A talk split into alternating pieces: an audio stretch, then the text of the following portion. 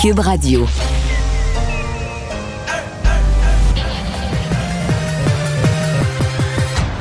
Mario Dumont.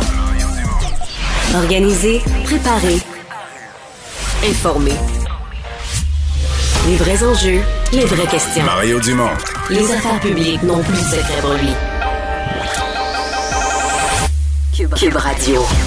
Bonjour tout le monde, bon vendredi, dernier rendez-vous de la semaine. Euh, on en a pas mal à vous raconter sur ce qui s'est passé, euh, même ce qui s'est passé dans les dernières minutes. Euh, bonjour Vincent. Salut Mario. Et on est à quelques minutes là, de la fermeture des marchés financiers pour la semaine, le 16h le vendredi. Et le pétrole, tantôt, les derniers chiffres que j'ai vus étaient rendus à 118 dollars le baril. Euh, les prix élevés qui sont à nos pompes reflètent pas encore ça. Là. Sont, sont, sont, ils sont juste sont, sont 10 piastres en retard le baril. Ouais, effectivement. C'est euh, fait le, le, baril de Brent du Nord est à 118 dollars. Euh, WTI, je voyais, c'est 450 sous. Ouais, exact. 117, je pense, c'est ce que je vois. C'est très cher et c'est donc ça semble pas prêt de baisser. On le voit, l'effet à la pompe. L'essence à plus 2 litres à Fermont. Là, on se dit, ah, c'est à Fermont. Mais, moi, non, c'est moi, pas si loin chez nous. Moi, sur du super, je suis déjà à 2 le litre. Hier soir, j'ai fait le plein à 2 le litre. Ceux qui roulent en super, Mario, là, comme dirait Québec c'est des ultra, comme dirait Jack Meeting, c'est des ultra riches. Ah, ben c'est ça. Ont les, moyens. les moyens de payer. Ben, je veux dire, moi, j'ai tellement les moyens de payer que je suis de... Moi, je pense qu'on est rendu à l'étape, et je sais que c'est présentement très sérieusement étudié. Là, on fait des farces, mais euh, on n'aura pas le choix de donner le grand coup avec les Russes. Parce que là, on dit qu'on boycotte tout leur niveau financier, on boycotte tout ce qui est russe, mais dans les faits, le gros, la grosse, grosse, grosse source d'entrée de fonds en Russie, c'est le pétrole. Deuxième producteur de pétrole au monde. Et si on et... arrêtait d'acheter leur pétrole, là, c'est la fin du monde. Ouais, et on voit que l'idée fait son chemin pas mal. Euh, Républicains que... et démocrates des deux côtés commencent à parler de ça. Surtout que dans l'escalade euh, des, euh, disons, des répliques des sanctions, on arrive là, là, À un moment donné, on a quand même fait beaucoup. Là. Sauf que là, tu, mettons, mettons que tu es Justin Trudeau, tu parles de ça au Canada, ben, tu dis là, l'essence, vous êtes vous capotez parce qu'on la paye 1,90, elle va monter à 2,30, 2,40 c'est du solide. Est-ce qu'il faut faire ça pendant quelques semaines pour dire là, c'est fini la Russie, on donne le grand coup? Ce matin, en, discutant de ça avec euh, Philippe Vincent Foisy, euh, Philippe Vincent faisait remarquer que si on faisait ça, il faudrait absolument que les gouvernements fassent leur part et disent, ben là, garde, on chope là, la, la, la, taxe ascenseur, ouais. les taxes... Euh, M. Trudeau a l'habitude d'être assez généreux quand même en situation de crise. Plus pour faire des chèques qu'enlever des taxes. ben, il peut garder la taxe puis envoyer un chèque. Ah, OK. Non, non, mais sérieusement, oui, sincèrement, quitte à compenser les plus pauvres. Parce qu'on imagine des gens qui vivent loin du travail et qui n'ont pas d'autre euh... choix. T'as beau dire, ah, achetez-vous de l'électrique. En ce moment, c'est cher. Il n'y a pas de solution pour plusieurs. J'ai toujours en tête des gens du comté de Rivière-du-Loup qui restent à Saint-Épiphane, puis à Saint-Hubert, puis qui travaillent à Rivière-du-Loup, ouais. qui ont 20-25 km à faire avec des voitures seconde main. Euh, ils n'ont pas le choix d'aller travailler. On va rejoindre tout de suite l'équipe de 100% Nouvelles et Julie Marco. 15h30, c'est le moment d'aller retrouver euh, notre collègue Mario Dumont. Salut Mario. Bonjour. Jour 9 de ces bombardements en Ukraine euh, et cette journée n'a pas passé inaperçue, évidemment, comme toutes les autres, mais particulièrement celle-ci en raison de, cette attaque à l'endroit de cette centrale nucléaire Zaporizhia, euh, qui n'a pas eu de conséquences graves, mais néanmoins, euh, Mario, jusqu'où les pays de l'OTAN vont pouvoir tolérer ce qu'on pourrait appeler l'escalade de, de la terreur de Poutine? C'est une grosse phase. Je, je, dirais les trois dernières journées. Là. Depuis, depuis, mettons qu'on s'est ouais. levé, nous, mercredi matin, on est toujours 8 heures à 7 heures en retard, là, mais... Mm -hmm. euh, parce qu'avant ça, il y avait la résistance ukrainienne. C'était quand même quelque chose de, de, de beau à observer, ce courage-là, etc. Mais là, dire, on peut juste observer l'ampleur de la destruction. On peut juste observer la détermination de Vladimir Poutine à tout détruire. Quand je dis à tout détruire, pas seulement des cibles militaires. Les bombes sont tombées au cours des derniers jours euh, sur des bâtiments universitaires, sur des écoles, sur des garderies, euh, bon, des, appartements résidentiels, des, des, logements. On n'en parle même plus. On a vu les images, par milliers. Donc, euh, puis là, hier, ben c'est ça, un peu la, la, dit la sur le Sunday. Euh, Mm -hmm. Il semble que c'est un accident, mais il reste que. Mais y crois-tu, toi, Mario? C'est pour nous faire peur? C'est un accident? C'était vraiment de, de s'attaquer à. Je pense pas qu'ils ont voulu. Euh, parce que c'est tellement grave, là, ça affecterait jusqu'en Russie. Là. Je veux dire, vraiment, s'il faisait péter le réacteur nucléaire, euh, on pourrait on pourrait avoir des déchets radioactifs, là, puis des, des zones inhabitables jusqu'en Russie, en tout cas, au moins temporairement. Donc, c'est difficile de penser, euh, quoi, c'est à 300-400 km de la frontière russe, difficile de penser qu'il a voulu vraiment ça. En même temps, ça nous dit qu'ils sont prêts à aller jouer du missile puis de la bombe autour des euh, autour. on le voit là, sur l'image très bien. C'est un, bâtiment administratif. C'est pas comme tel les, réacteurs. Mais ça va pas. Là. On, voit bien que Vladimir Poutine n'a plus de limites. Euh, et ça nous amène, euh, c'est sûr que ça nous amène déjà aux prochaines étapes. Là, les, Ukrainiens mettent beaucoup de pression sur le fait qu'il faudrait que l'OTAN euh, participe là, au moins à sécuriser l'espace aérien. On s'en est parlé plus tôt dans la semaine. Ben, Comment faire ça sans... l'écarte, là, la, création d'une zone d'exclusion aérienne... Euh, Mais comment tu la fais respecter? C'est la seule option? Comment tu la fais respecter? si les avions russes... Ben, si les avions russes la pénètrent... Ben, il faut que tu les interceptes. Ouais. Puis là, si, un avion américain euh, descend un avion russe, d'après moi, on est en guerre contre. Le, tu veux dire, c'est un contact direct, là. Et là, c'est à ce moment-là, ben, c'est une guerre mondiale. C'est plus une guerre entre deux pays, c'est une guerre mondiale. Donc là, la, ligne, quand on arrive à dire qu'il faudrait protéger l'espace aérien ukrainien, dit, comme ça, on dit oui, oui, oui. Quand les Ukrainiens nous le demandent, on a le goût de dire oui, oui, oui. Mais est où la ligne où on serait capable de protéger l'espace aérien? Euh, parce que je pense que ce qu'on pouvait faire, fournir des missiles antiaériens qui sont tirés à partir du sol, fournir de l'information radar, je pense qu'on fait tout ce qu'on peut pour aider l'Ukraine. L'étape de plus, mon feeling, c'est que là, on va entrer en guerre. Donc, on est là. L'OTAN a dit non à ça ce matin. L'a étudié quand même sérieusement. Fait que ça nous dit comment on est mhm. sur la marge. Mais ce matin, euh, ce matin, en entrevue, je recevais une députée ukrainienne. Puis sur ce sujet-là, mm. elle, sa réponse est brutale. Elle dit, ben, Mario, on l'a justement isolé on peut pour euh, notre segment on va l'écouter ensemble. N'avez pas d'illusion. Vous êtes déjà en guerre avec la Russie. J'ai évacué mes enfants et ça veut dire que je, je euh, me suis séparée d'eux. Ils me demandent, maman, tu reviens quand Quand on va se revoir Et, je ne sais vraiment pas. Mario, moi, j'en revenais pas. Hmm. Bah, d'abord, vous êtes déjà en guerre mondiale avec les sanctions économiques. Euh, c'est parti. C'est une mère de trois enfants et pour leur sécurité, elle, se sacrifie, entre guillemets, et va combattre sur le terrain. Oui, parce qu'elle est députée, donc elle a reconduit ses enfants. Si j'ai bien compris, c'est avec les grands-parents. Là. Elle me l'a pas dit ça ce matin, mais je l'ai lu ailleurs. Donc avec les grands-parents, elle a mhm. mis les enfants en sécurité. Et elle a fait à la fois son travail de députée, puis elle le fait avec un Kalachnikov aussi, avec un fusil on est, on est là en Ukraine. C'est ça la réalité du, euh, du, terrain, la réalité de la vie en Ukraine. Donc, euh, elle dit on est déjà en guerre. Veut dire, ce que vous avez fait à la Russie, il va vous en tenir rigueur. Poutine, et, il, est, rendu lui ailleurs et on doit en prendre conscience. Et c'est ce qui amène euh, le débat suivant. Et là, je veux dire, les gens qui m'entendent dire ça, probablement vont, vont, vont, faire la danse du bacon, là, mais on est tous devant nos stations-service à voir l'essence à 1,80 quelques, là, puis là, on sait que ça s'en va vers 2. Mais si on prend la vraie décision, et là, les Américains l'étudient sérieusement. Je viens de lire il y a quelques minutes que le président Biden l'étudie, que l'idée fait son chemin parmi mhm. les démocrates et les républicains de boycotter, que l'Occident au complet boycotte le pétrole russe. Parce qu'on l'oublie, là. On a l'impression qu'on fait plus rien à faire avec la Russie. Mais sur les produits, sur les hydrocarbures, le gaz et pétrole, deuxième producteur au monde, en fait, deuxième de pétrole, premier producteur au monde de gaz, l'Occident achète toujours. Et ça, on s'entend comme à travers toutes les autres catastrophes économiques, parce que c'est vraiment allé pour les. Euh, selon Bloomberg, là, les, les gens qui avaient des obligations d'épargne de Russie, du gouvernement russe, donc la dette du gouvernement russe, qui avait un coupon détachable. Les gens habitués au placement connaissent ça, un coupon détachable du 2 mars. Oui. C'est pas payé.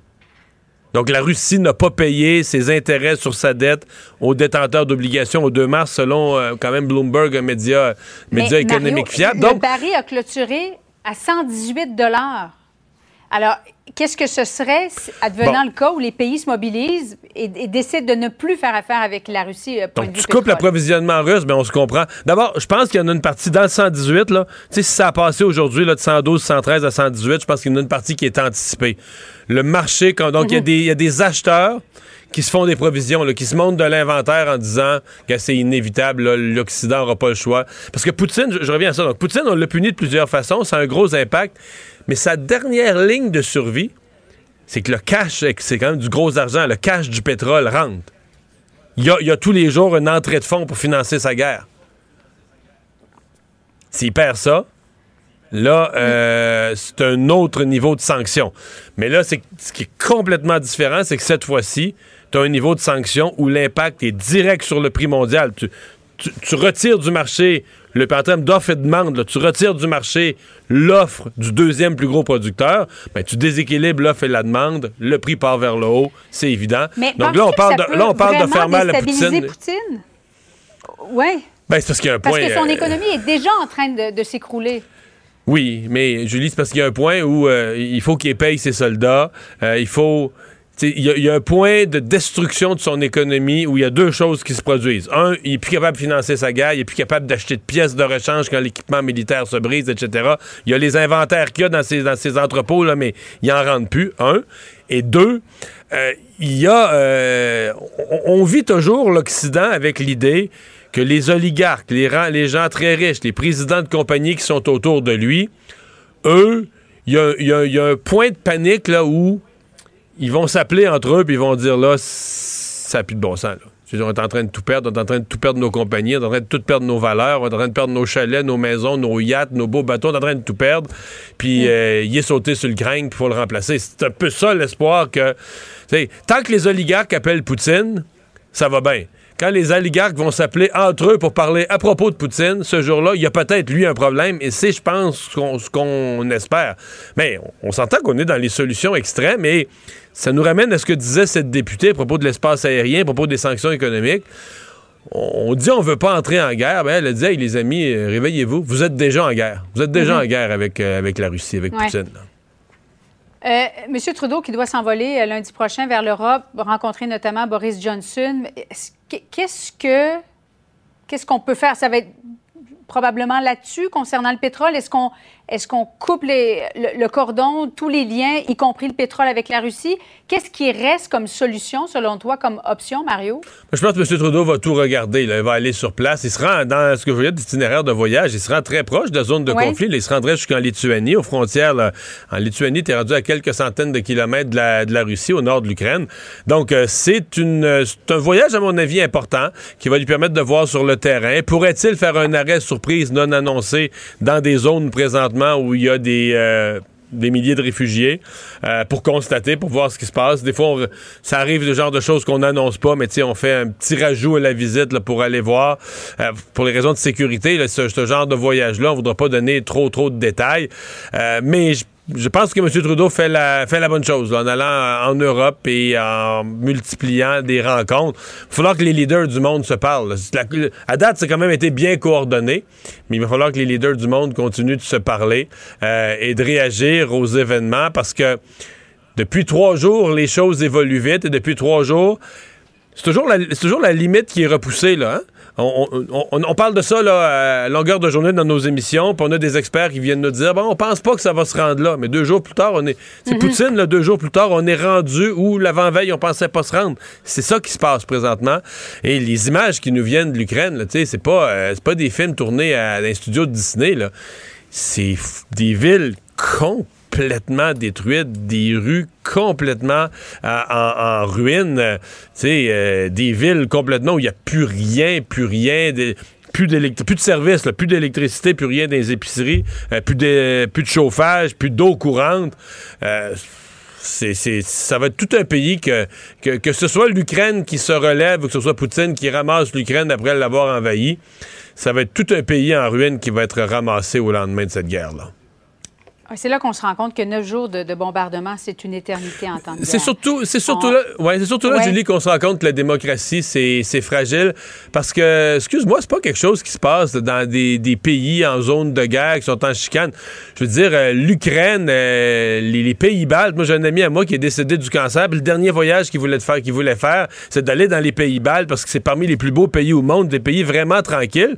Là, on parle de ces mêmes pays-là aujourd'hui, puis on dit, ben, ce serait peut-être les prochains sur la liste de Poutine pour aller tout détruire. dire, on, vit dans une démocratie confortable où la grosse décision qu'on a à prendre, c'est quel restaurant on commande à soir ou on va-tu voir un film. Tout à coup, on se réveille, puis on se rend compte que tout ça est bien fragile. On est en guerre. Puis l'Ukraine, c'est un pays qui vivait comme nous autres. Les gens allaient au restaurant, puis au cinéma, puis tout allait bien. il y a eu la pandémie comme tout le monde, là, mais et, euh, du jour au lendemain, la démocratie tient plus. Il n'y a plus rien qui tient. Leurs députés mm. prennent les armes. Euh, tu sais, euh, c'est le monde qui bascule pour vrai de vrai. Et c'est vraiment, tu sais, dans les jours du souvenir, là, euh, j'ai fait ça, moi, comme député, combien de fois? On va porter une couronne, puis là, on dit blablabla, bla, bla, les phrases, la paix, c'est précieux. Puis sincèrement, on dirait qu'à un moment donné, ben, tu sais, ça fait des décennies qu'il n'y a pas eu de guerre, il n'y en a pas à proximité, puis on dirait qu'on répète les phrases, tu sais, la gueule molle, on répète les, on répète les phrases qu'on sait qu'il faut dire. Quand tu regardes ce qui arrive en Ukraine, tu dis, ouais, je pense que quand on dit ces phrases-là, il faut les penser à fond, parce que c'est fragile. La, paix, la démocratie, tout ce qu'on a, c'est fragile et précieux pour vrai, là. Ne pas la tenir pour acquis, effectivement. Merci beaucoup, Mario. Bonne fin d'après-midi à toi.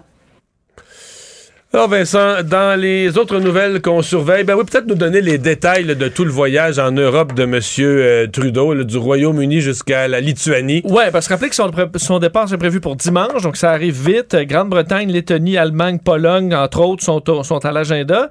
Euh, pour parler de, bon, de, ce qui se passe avec la Russie, pas exclusivement, par contre, on, on dit on va parler aussi de la lutte au changement climatique, la reprise économique, la désinformation, mais bon, parce que le focus sera beaucoup sur ce qui se passe. Euh, il a été quand même, parce qu'il a répondu aux questions des médias, Justin Trudeau, sur euh, un peu la suite des choses. Quelques questions, entre autres, est-ce qu'on peut envoyer des avions de chasse? Euh, la réponse, c'est non. Ils utilisent du matériel de style soviétique. Le Canada n'a pas ça, donc on a notre réponse. des avions de chasse, on peut pas les envoyer tout simplement là-bas. la question aussi des investissements à l'OTAN. Justin Trudeau n'a pas voulu dire si on allait augmenter notre participation, disant par contre que le pays serait toujours là pour l'organisation. Alors, euh, ben, par dimanche et ce sera un voyage, assez euh, suivi. Voyage important. Deux autres nouvelles rapidement. D'abord, la Russie qui a adopté, qui vient d'adopter son projet de loi sur ce qu'ils appellent, eux, la, vérité et la bonne information, mais dans les faits, c'est l'impossibilité de travailler pour la plupart des médias. Oui, tout à fait. donc, des sanctions pénales lourdes en cas de ce qu'eux appellent diffusion d'informations mensongères sur l'armée. En gros, c'est que si on dit la vérité sur ce qui se passe, ben, on fait face à des peines de prison. Alors, l'outil de propagande, là, on veut le, huiler pas à peu près. La Chambre basse, la Douma, a voté pour à l'unanimité. Donc, quand on se demande, y a beaucoup de dissensions? Pas, euh, pas chez les officiels. Pas chez les officiels. Euh, à l'unanimité. Ensuite, ça a été approuvé par la Chambre haute dans les dernières heures. Il manque juste la signature de Poutine. En réaction, ça fait que plusieurs médias là, doivent supprimer euh, tous les articles là, qui sont qui dépeignent un peu la situation difficile Mais surtout sortir leurs journalistes de là. Et sortir leurs journalistes. La BBC, entre autres, dit là, tous les journalistes en Russie ont puis La BBC avait des bureaux, là, pas juste un correspondant là, présent. Il y, avait, il y avait des bureaux de la BBC à Moscou. Oui, euh, le journal russe indépendant, le Novaya Gazeta, qui dit qu'ils sont obligés de supprimer énormément de contenu, sinon euh, ils vont se faire carrément arrêter. Euh, la BBC va continuer, il y a des médias internationaux allemands d'un peu partout aussi qui, qui, qui vont fermer. La BBC dit on va continuer d'envoyer du signal de nouvelles euh, dans l'extérieur de la Russie, mais vers la Russie. Alors, certains Russes pourront être informés. Eux disaient, là, l'information, les sites d'information là, occidentaux les visites ont explosé dans les derniers jours là, en Russie. Donc, il y avait de l'intérêt ben, oui, pour savoir avoir accès. Absolument. ils auront de la difficulté, même sur Facebook, puisque euh, la Russie euh, ordonne le blocage immédiat de Facebook parce que juge qu'il discrimine les médias russes. En fait, il, donne moins de visibilité à la propagande russe, mais davantage aux médias plus crédibles. Alors, on voit que la Et guerre... Chez nous, j'ai vu que Radio-Canada Radio -Canada aussi allait sortir ça. Parce qu'il y a une, une personne, c'est pas un bureau complet, là, mais ils vont sortir leur euh, correspondant. On est rendu à 8000 personnes arrêtées au moins dans les manifestations. Puis je disais des Russes qui expliquaient pourquoi les, les gens nous disent on sort pas beaucoup. Ben, dit, on peut être expulsé de notre université, on peut être, dit, les parents aussi des plus jeunes refusent souvent que leurs jeunes euh, s'en aillent manifester. C'est vraiment difficile de sortir. Ça prend vraiment, vraiment du courage. Et euh, Bombardier, là, qui suit plusieurs autres entreprises du monde. Oui, Bombardier suspend toutes ses activités avec ses clients russes, y compris toute forme d'assistance technique. Ça a été confirmé à nos collègues du Journal de Montréal tantôt, euh, disant qu'ils allaient continuer de respecter les lois, réglementations. Boeing et Airbus l'avaient fait. Pourquoi c'est plus long et plus compliqué euh, pour Bombardier? C'est que eux, sur l'avion. C'est comme un service privé. Ben, l'avion d'Airbus, l'Airbus A320, si tu le vends pas aux Russes, tu peux le vendre à un autre client. C'est le même avion. le Bombardier fait des avions sur mesure pour des des ultra riches. Qui l'ont commandé puis qui ont choisi la, la, la, forme des la poignées. boiserie. Et je t'annonce que c'est ça les goûts euh, d'un oligarque russe là, versus euh, un riche américain euh, businessman. C'est pas la même affaire. Là. Alors, l'avion de 50 millions que tu es en train de construire sur mesure, ben, ça se peut que tu perdes beaucoup d'argent en annulant cette vente-là. C'est peut-être pourquoi Bombardier était plus lent à réagir pour être vraiment sûr qu'ils n'avaient pas le choix. Mario Dumont et Vincent Dessureau. Un duo aussi populaire que Batman et Robin. Cube Radio. Grosse annonce aujourd'hui dans la région du centre du Québec à Bécancour euh, où le géant allemand BASF a annoncé une entente pour acquérir les terrains d'une une future usine de cathodes, de recyclage de batteries. Donc dans tout le dossier de l'électrification des transports, c'est une annonce majeure pour l'économie du Québec. On va parler avec le ministre de l'Innovation, des Sciences et de l'Industrie, euh, député de Saint-Maurice-Champlain dans la même région, François-Philippe Champagne. Bonjour. Bonjour, M. Dumont. Ça fait plaisir de se parler. Ça faisait un bout de temps. Ben oui, c'est un bout de temps. Euh, content. Ben oui, content de vous parler. Euh, on, va, se parler de cette bonne nouvelle, mais avant, là, on vient tout juste de mentionner la, nouvelle concernant euh, Bombardier, donc une compagnie, un industriel canadien qui doit cesser ses activités en Russie. Est-ce que vous approuvez leur décision? Est-ce qu'ils vont pouvoir compter sur l'aide du gouvernement fédéral pour compenser des pertes? Ben, non seulement je, l'approuve, mais je les ai même insistés parce que vous savez, dès qu'on a vu ça, nous, on a, moi, j'ai parlé à plusieurs PDG à travers le pays pour euh, demander. Vous avez vu Canada Goose, vous avez vu maintenant Bombardier, il y en a d'autres. Il y a beaucoup de discussions euh, qui, euh, qui sont présentement en cours avec plusieurs PDG de, sociétés québécoises, canadiennes, qui ont des activités là-bas parce que je pense que vous l'avez évoqué, les images qu'on voit, c'est horrifiant.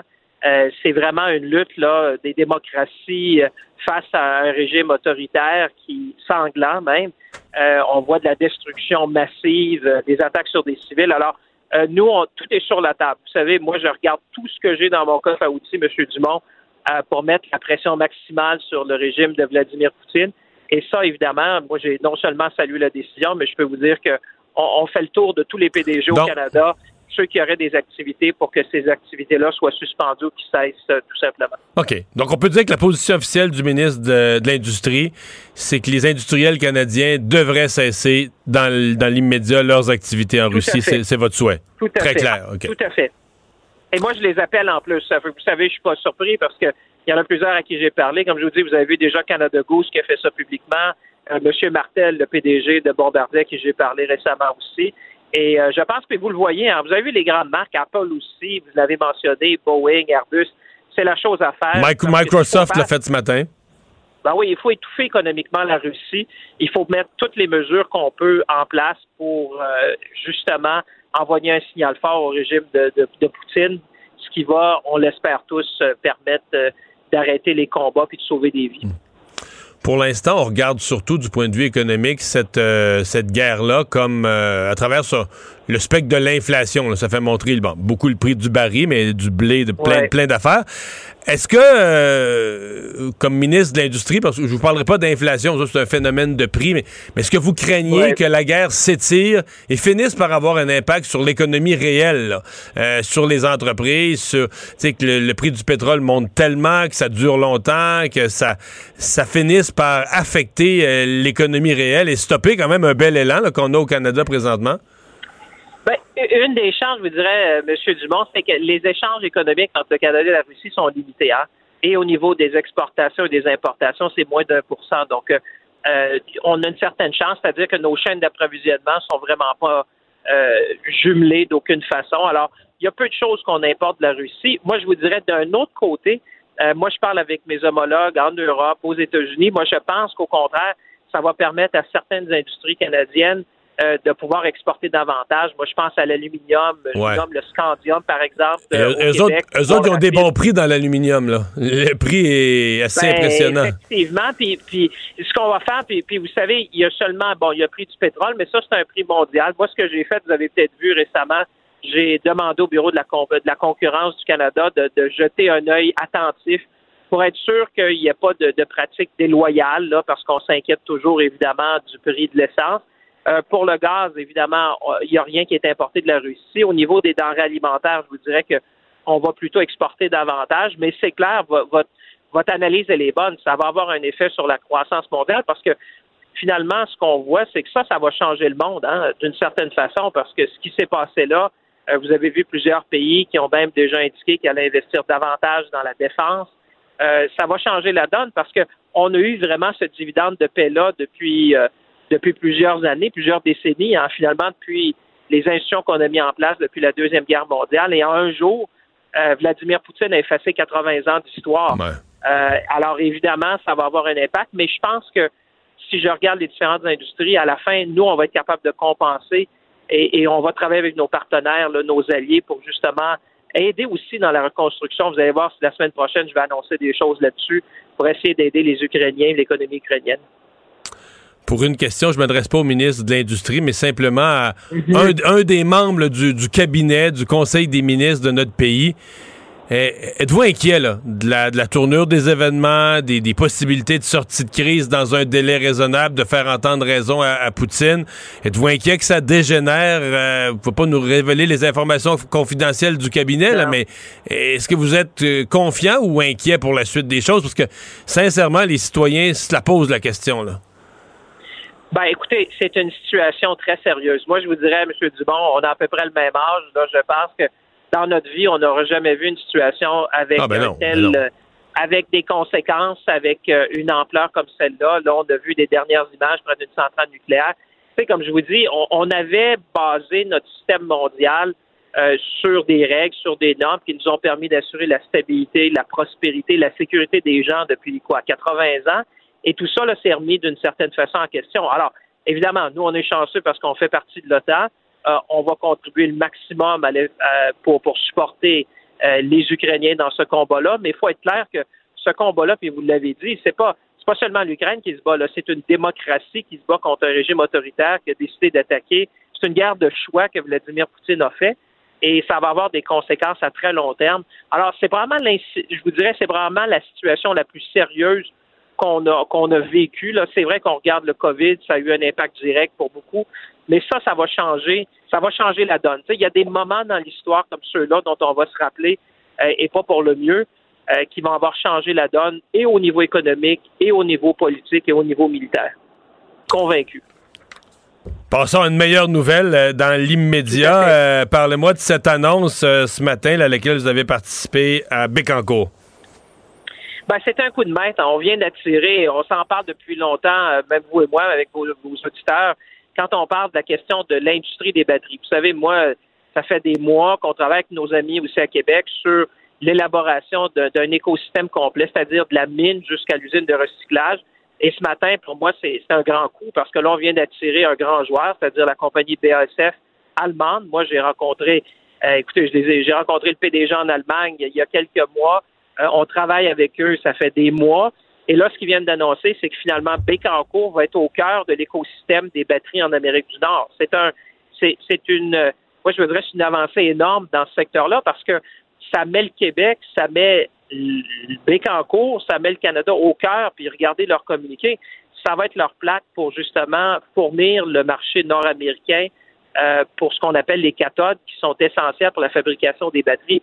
Et ça, c'est important parce que on va être au cœur de la chaîne d'approvisionnement puis de la chaîne de valeur. Mais ben, par, rapport à, ouais, je par rapport à une usine de batterie, comme Lyon Électrique, par exemple, qui, fait une usine de batterie, donc BASF, c'est pas un compétiteur, c'est qu'ils vont fournir des intrants, ils vont fournir les cathodes, je comprends-tu bien? Exactement. Donc, c'est ça, pour faire les batteries, ça prend des anodes, des cathodes, ce qu'ils appellent des précurseurs. Et là, on est allé chercher, il y, a, il y a deux, trois grands joueurs dans le monde dans ce domaine-là.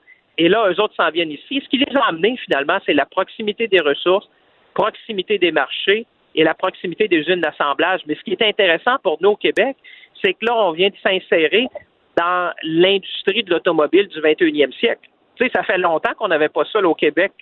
On, bâtissait une industrie qui va, être dans le secteur, je vais dire, de la mobilité verte. On a Lyon, on a Taïga, on a Novobus.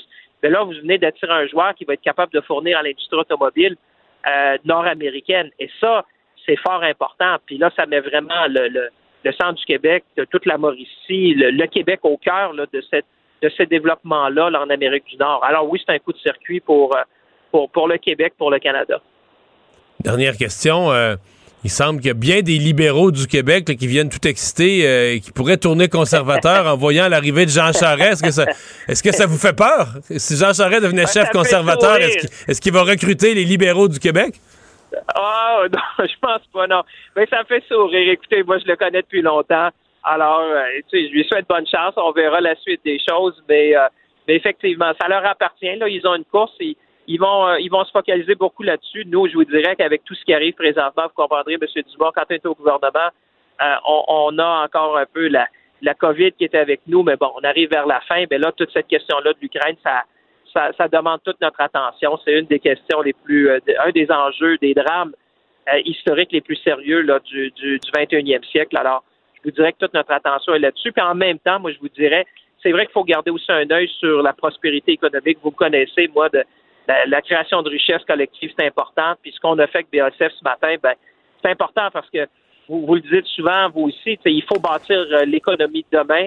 Et là, on vient de bâtir une industrie qui n'existait même pas. Là. Et, vous allez voir, il y a d'autres choses qui s'en viennent. Ce que vous avez vu ce matin, c'est le début. Je pense que vous allez voir que dans les prochaines semaines, les gens nous disaient ce que ça s'en vient. Les gens vont être euh, contents, puis je pense qu'ils vont être fiers de ce qu'on a réalisé ensemble. François-Philippe Champagne, merci beaucoup. Au revoir, bonne fin de semaine. Cube, Radio. Mario Dumont. C'est pas compliqué. Peu importe ce que vous voulez savoir, il a la réponse. Mario Dumont. La référence par excellence. Le conflit Russie-Ukraine avec Guillaume Lavoie. Bonjour Guillaume. Bonjour Mario. On disait déjà que, évidemment, en Russie, énormément de, propagande. En fait, les médias euh, diffusent ce que l'État permet. Il y avait quand même une certaine presse libre sur place. Euh, mais est-ce qu'on peut dire que cet après-midi, avec le dernier vote du Parlement russe, c'est fini? Ah ben, je dirais, ah, c'est très triste, là, mais oui, c'est terminé, mais on part pas tellement de loin. Euh, je dirais que la liberté de presse était déjà pas mal dans les bas-fonds, là.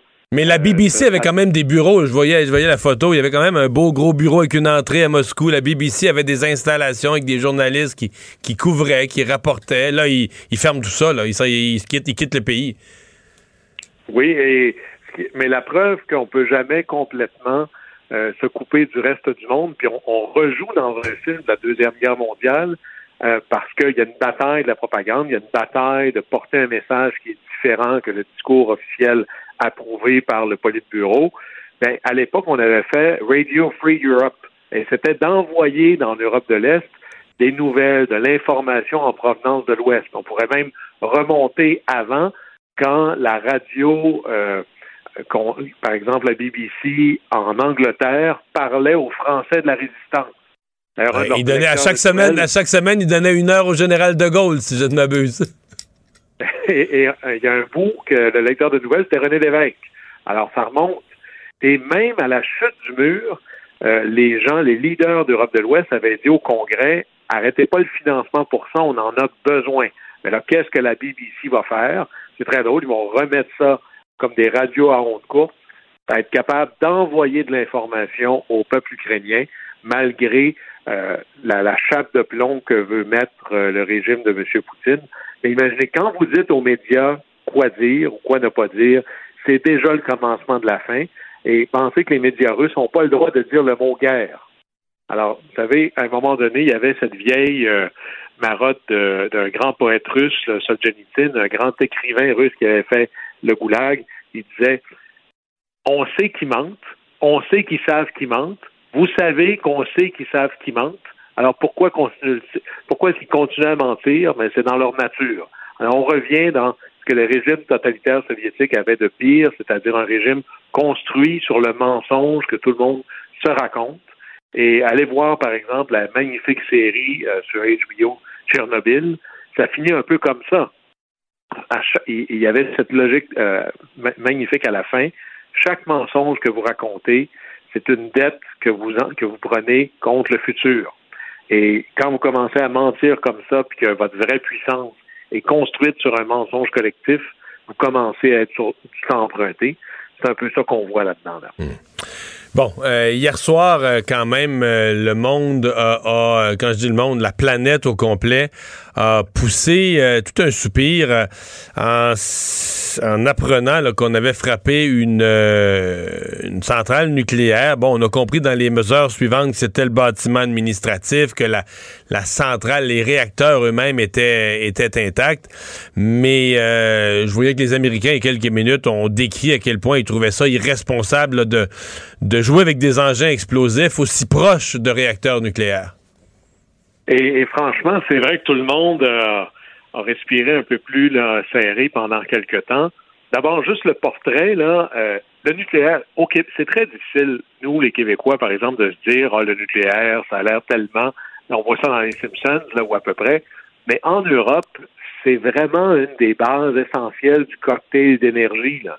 Et en Ukraine, c'est 50% de l'énergie que l'Ukraine a besoin qui vient des centrales nucléaires. Ils en ont quatre, plus Tchernobyl, évidemment, qui ne fonctionne plus, pour à peu près 15 réacteurs. Et, là, là-dessus, il faut se dire que bien sûr qu'on pourrait toujours réussir à, démolir une centrale nucléaire, mais elles ne sont pas construites en papier mâché. Euh, les centrales nucléaires sont construites pour recevoir même un avion qui s'écraserait dedans. Alors, c'est extraordinairement solide. Et là, est-ce que pourquoi est-ce que les Russes auraient fait ça? Alors, il y a deux théories. Soit c'est une erreur, il y a quelqu'un qui a mal visé, il y a quelqu'un qui a dit Oups, c'est pas par là que je voulais envoyer mon missile. Ou sinon, c'est vraiment de la guerre psychologique. Vous savez, Tchernobyl, c'est en Ukraine. Alors, comment faire peur aux gens? C'est de leur dire, regardez, ça pourrait vous arriver, là.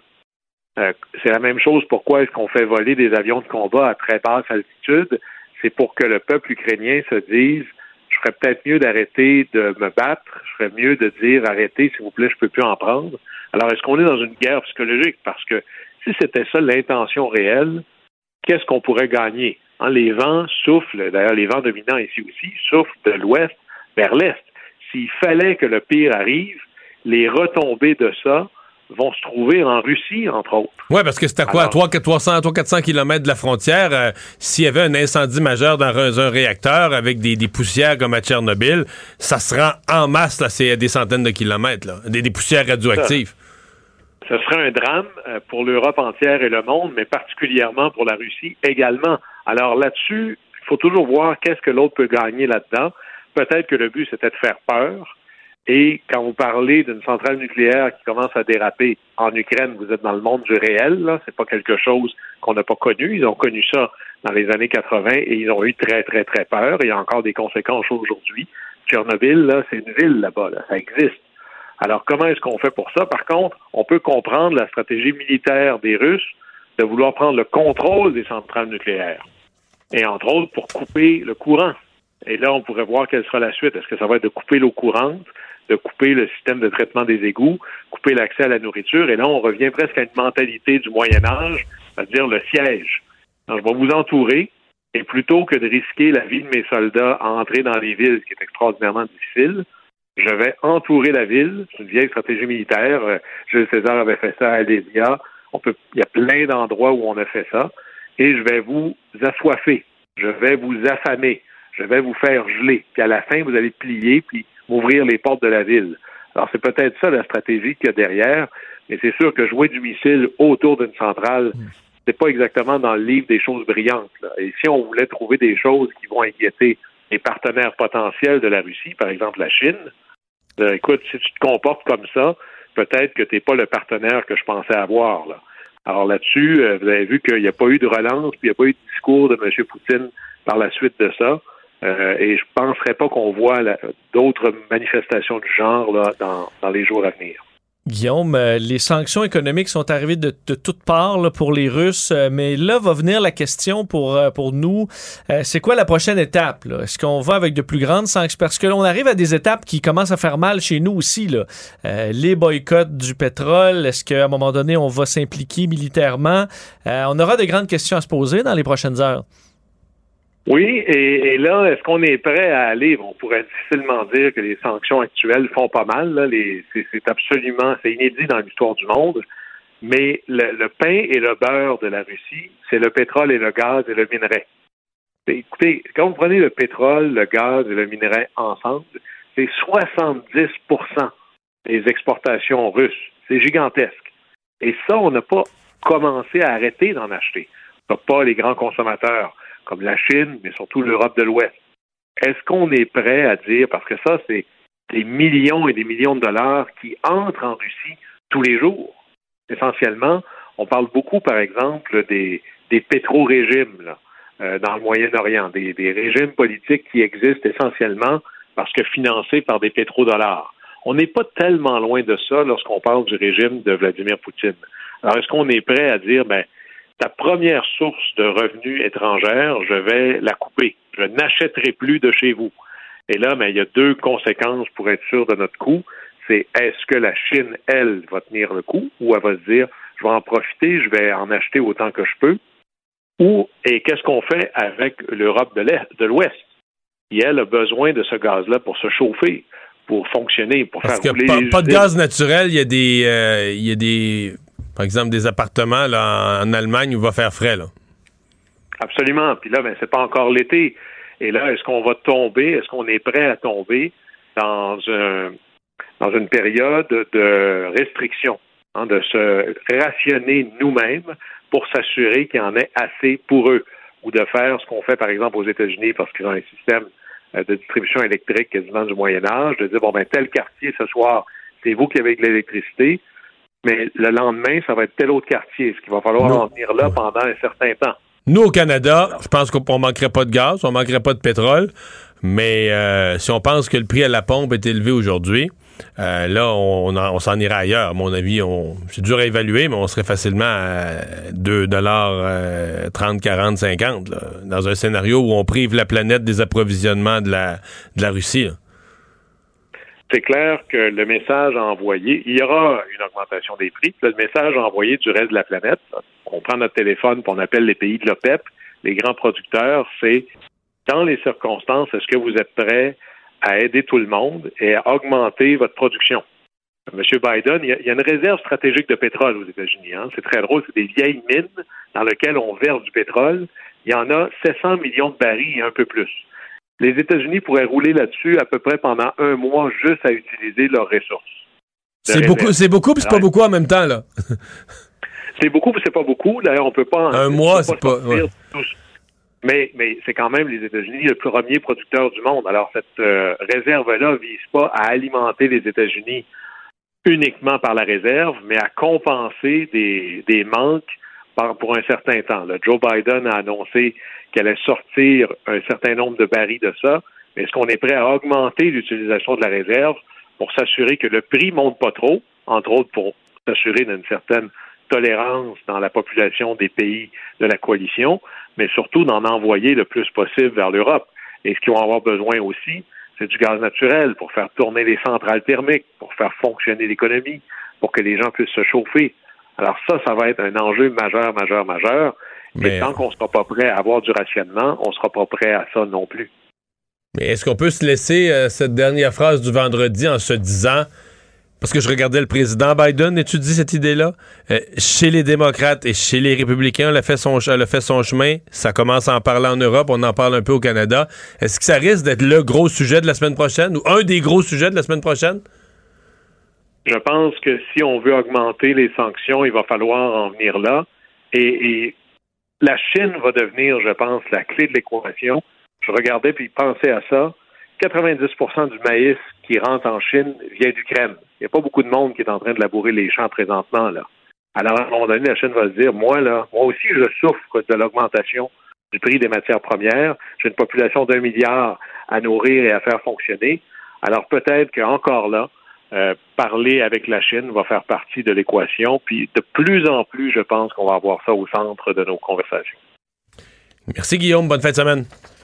Au Au plaisir. revoir. Mario Dumont. Il analyse l'actualité et sépare les faits des rumeurs. Il n'a qu'une seule parole, celle que vous entendez. Cube Radio. Alors, c'est le moment de faire le point sur ce qui s'en vient dimanche soir à Star Academy. Émilie Fournier, bonjour.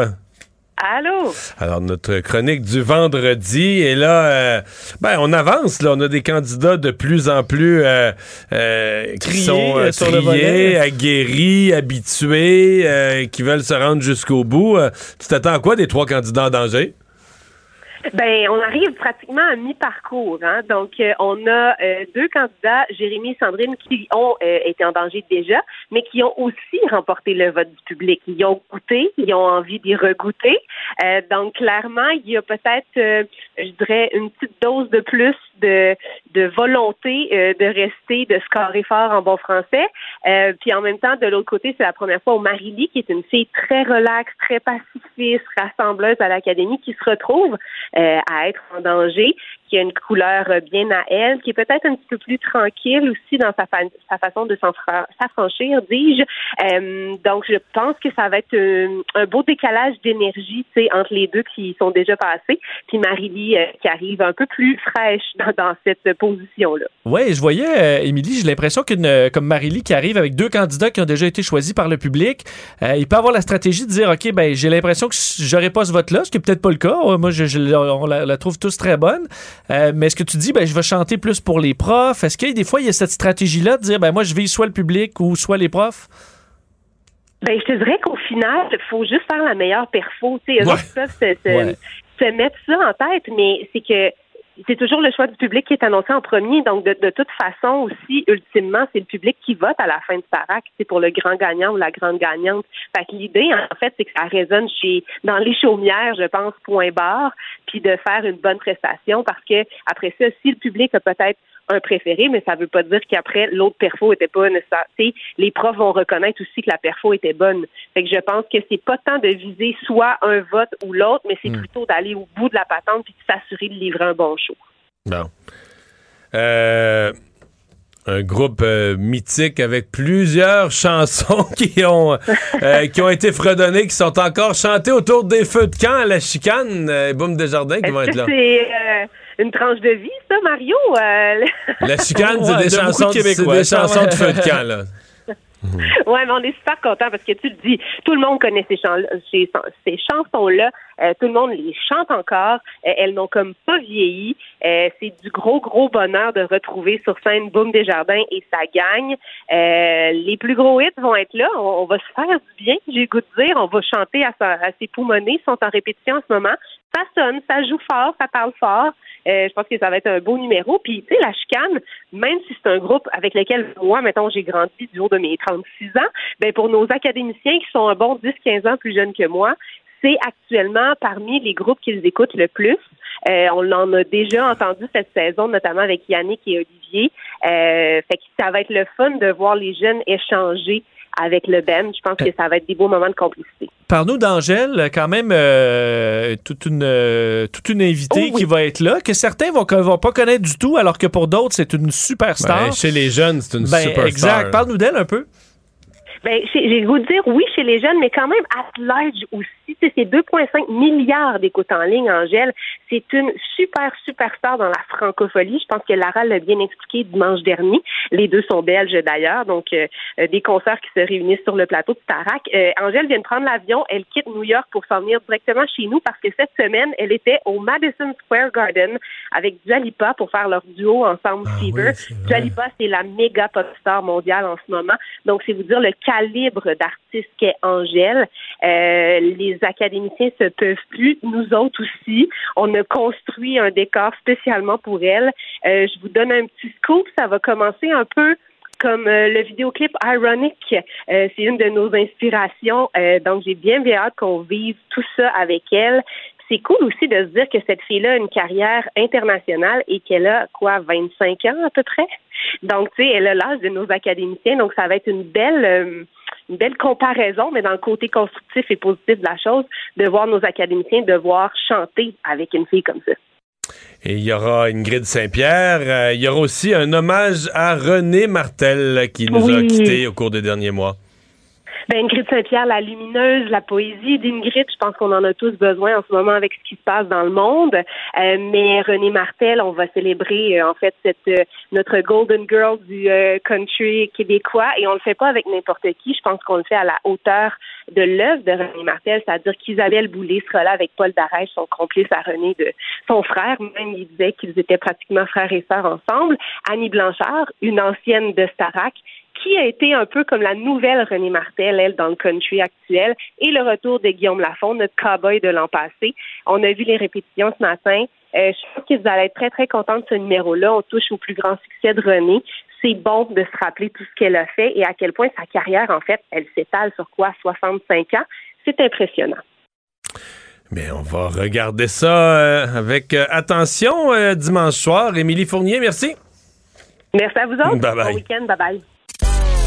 Mario Dumont et Vincent Dessureau. Inséparables comme les aiguilles d'une montre. Cube Radio.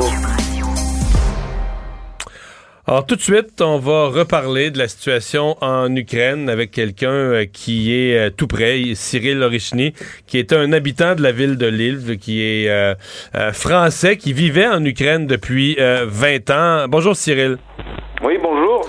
Vous dites au passé, j'espère que je vais continuer à vivre en Ukraine. Oui, mais présentement, vous êtes en France ou vous êtes en Ukraine, là? Alors là, présentement, je suis en France parce que, comme euh, je l'avais expliqué, on a décidé de, de, prendre les enfants pour les, les, ramener chez mes parents et les mettre à l'abri ici euh, en France. Et là, vous retournez?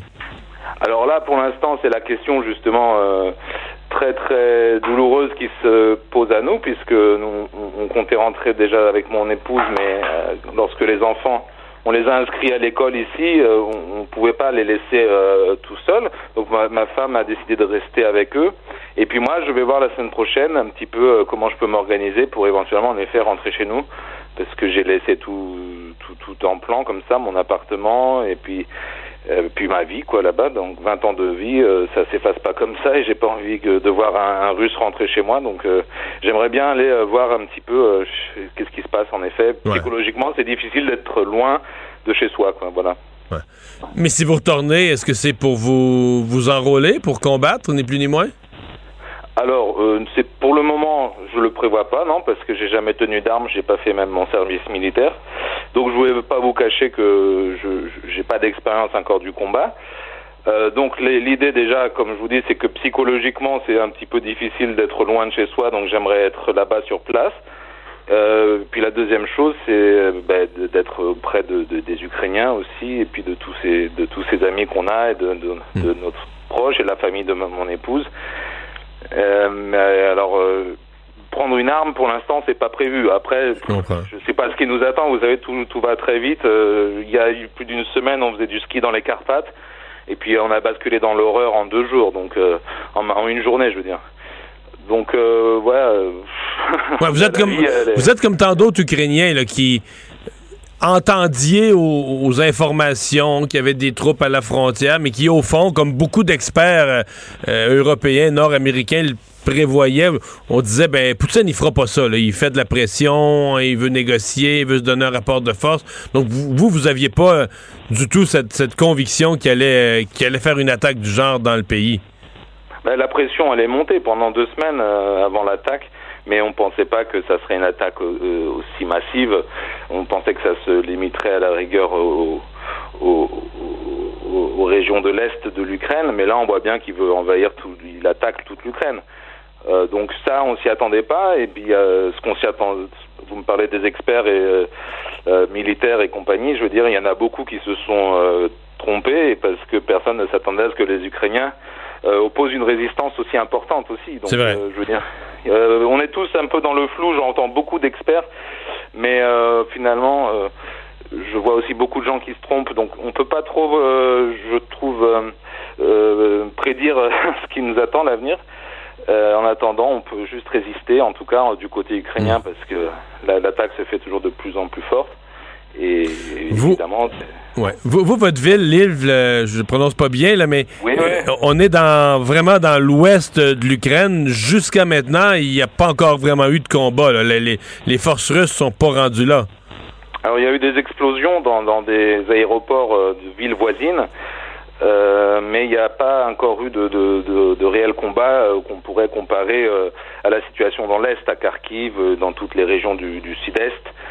Euh, donc là, il y a, ce qu'on voit, c'est surtout euh, un afflux de, de, de, de, réfugiés de, de l'Est qui viennent de différentes villes qui ont été bombardées et qui viennent se, se, se mettre à l'abri à Lviv. Donc ça donne une tension assez euh, tendue, euh, une situation assez tendue, puisque beaucoup de gens, euh, bah, du coup, ils n'ont pas de travail et restent dans le centre-ville de la ville. Et beaucoup de gens de la ville commencent à, à être aussi un petit peu agacés de voir que tous ces hommes qui, qui devraient pour eux aller se battre, mais qui restent dans le centre de la ville de Lviv. Euh, si vous retourniez, là, je comprends qu'il n'y a plus d'avions euh, commerciaux, il n'y a plus de vols commerciaux vers l'Ukraine, donc c'est quoi le- la perspective? C'est d'atterrir à Varsovie puis euh, de, de faire le reste par la voie terrestre? Alors non, le plan, bah, ce serait de prendre. euh, Il y a beaucoup de camions qui se rendent en Ukraine euh, pour euh, de- de- de- déposer, enfin à la frontière, euh, tout du moins, pour euh, transmettre de- des aides humanitaires. Donc il y a une solidarité euh, immense ici en France, je vois. Donc l'idée, ce serait de, trouver une voiture ou un camion et puis de, partir euh, ensemble pour aller regagner la frontière polonaise ou slovaque. Et donc Après, de, de là tous les traverser. détails, mais, mais c'est l'idée, voilà, pour le moment.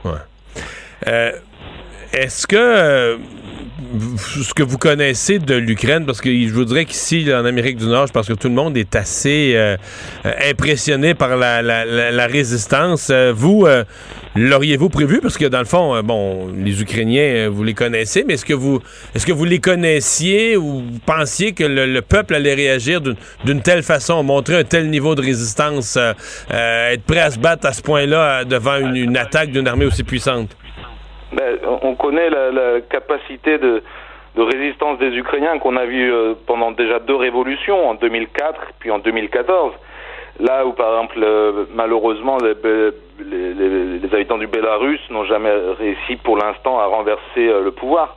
Les Ukrainiens l'ont fait, et, par des températures hivernales en plus, en plein hiver, je veux dire, ils sont, capables de renverser un pouvoir. Ça, je le savais, mais là, on est passé dans un, un degré de- d'horreur encore plus important et de violence, puisqu'on est en pleine guerre.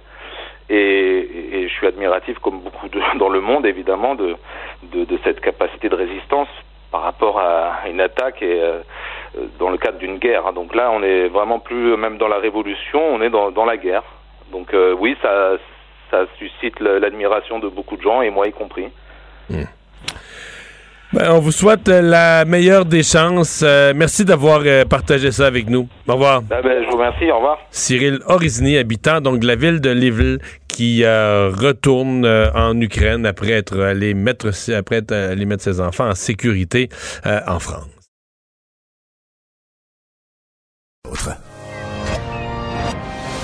Mario Dumont, un vent d'air frais. Pas étonnant que la politique soit sa deuxième nature. Vous écoutez Mario Dumont et Vincent Dessureau.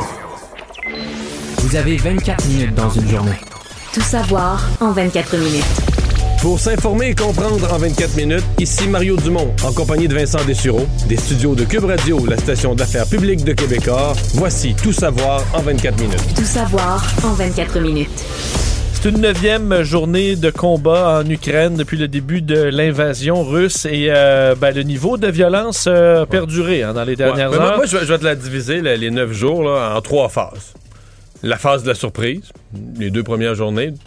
La phase de la résistance qui nous a impressionnés. Puis là, ben, excuse-moi, mais c'est quand même c'est la phase de la destruction, puis c'est la phase de, de la violence extrême, c'est-à-dire de, de la radicalisation de Poutine avec ses effets euh, sur le terrain. Et euh, on n'est plus à la même place aujourd'hui. On finit la semaine vendredi, on n'est plus à la même place que mardi soir, mettons. Là. Non, et on comprend que les euh, aussi courageux sont les Ukrainiens. L'état un, des un- villes. un missile là, euh, qui arrive de 80 km de distance. Qui tombe dans un, édi- un édifice résidentiel, je veux dire, euh, tout casse, tout pète, ça s'effondre. euh, Qu'est-ce que tu veux? Ouais, et on voit, t'as beau euh, essayer de te cacher, euh, tu vois les édifices là, euh, éventrés. Là. Complètement. Parce que j'entendais des Ukrainiens qui demeuraient dans le corridor, par exemple, euh, de leur édifice à logement, de sorte que tu as les appartements de chaque côté qui te protègent un peu des explosions. Puis des endroits, les bombes euh, traversent l'édifice bord en bord. là. Euh, des dommages Mais déjà, de vivre dans le majeurs. corridor, je veux dire, je comprends, tu peux le faire pour une journée ou deux en mode survie, mais c'est plus une vie, c'est plus une, plus une façon de. de- Euh, bon, si on décrit un peu à certains endroits, le Mariupol, euh, ville, port stratégique, toujours euh, sans eau, sans chauffage, sans électricité, et on a peu de nouvelles de certains endroits. C'est ça qui est inquiétant. À plusieurs euh, bons endroits, il n'y a plus d'Internet. Très difficile d'avoir un état de la situation. Le maire de Mariupol a fait une brève apparition à la télé. Il a parlé, il dit Nous sommes tout simplement en train de nous faire anéantir, réclamant un corridor humanitaire pour évacuer des civils blessés, de la nourriture, des Ouais, médicaments. parce que hier, on a applaudi, ben, applaudi, qu'il y avait au, au moins ça, de la rencontre, de négociation, il était sorti l'idée de corridor humanitaire. Euh, ce matin, je parlais à un prof de sciences politiques qui, qui a travaillé beaucoup avec l'Ukraine et qui a des qui travaille avec des profs ukrainiens. Et disait que c'était pas respecté, là. Pour sortir des blessés et tout ça, il était pas capable. Le corridor humanitaire était même pas respecté. Non. Euh, et euh, bon, d'autres villes, là, Mykolaiv, euh, qui était la prochaine ville en liste après Kherson, qui avait été euh, bon pris euh, de contrôle par euh, les Russes. Euh, ils sont en train de se faire attaquer. Euh, La ville de Tchernihiv, dans le nord-est de l'Ukraine, bombardement de l'aviation qui a fait au moins 47 morts. Euh, à Kharkiv aussi, on a parlé d'un bon de d'armes à sous-munitions, les armes qui éclatent en plusieurs petites bombes et qui font énormément de dommages chez les civils. Ça n'a aucune précision, ça tue plein de gens, ça laisse des, des explosifs aussi souvent euh, b- non explosés qui demeurent un danger pour euh, Au sol, ben, énormément pour très longtemps. Euh, Human Rights Watch euh, aujourd'hui une organisation une organisation euh, qui euh, disait utiliser des sous-munitions dans des zones habitées montre un mépris absolu pour la vie des gens. Leur utilisation telle que documentée à Kharkiv pourrait constituer un crime de guerre, euh, décrivant là entre autres dans des villes comme Oktirka euh, et soumis à un véritable enfer. Euh, et euh, tout ce qui s'est passé et qui a été euh, bon, qui a généré beaucoup de peur à la grandeur du monde, c'est ce qui s'est passé à la centrale nucléaire là, ukrainienne, la plus grande d'Europe, celle de Zaporia, où des tirs ont provoqué un incendie hier soir. C'était tôt- très tôt le matin, heure donc locale. Et là, on comprend, là, on s'inquiétait d'une explosion. Heureusement, il n'y a pas eu de changement sur le plan de la radio- radioactivité. Pas des dommages au réacteur. C'est un incendie dans un bâtiment administratif. Donc, on a eu la frousse, là. Mais, euh, Mais ils ont quand même joué de la bombe puis du missile. Juste Des- à côté de réacteurs nucléaires. On comprend qu'ils sont protégés là, sous écoute, euh, quasiment, Des euh, coupoles, protection de béton, mais il y a de l'équipement qui est nécessaire aussi pour euh, le, le- le- le refroidissement du cœur du réacteur et compagnie. Alors, écoute, tu veux pas qu'il y ait des bombes qui, qui explosent autour d'une agent- d'une d'une centrale nucléaire. L'Agence internationale de l'énergie atomique a dit suivre le dossier de près, euh, confirmait qu'aucun équipement essentiel n'avait été atteint, que ça n'avait fait aucun mort. Euh, mais aujourd'hui, euh, s'il y a une réaction internationale très forte à tout ça. D'ailleurs, les États-Unis ont estimé que c'était euh, probablement un crime de guerre que de s'attaquer à une centrale nucléaire. Euh, dit, Un geste irresponsable aussi. J'ai vu ce ben, écoute, commentaire. les, les- les termes, c'est, faut dire, l'ancienne. Euh, c'est l'ambassade américaine à Kiev. Il faut dire, là, ils, ont quitté la capitale, mais parlent de, des États-Unis maintenant, disant cibler intentionnellement des civils ou des infrastructures civiles comme des centrales nucléaires, c'est un crime de guerre.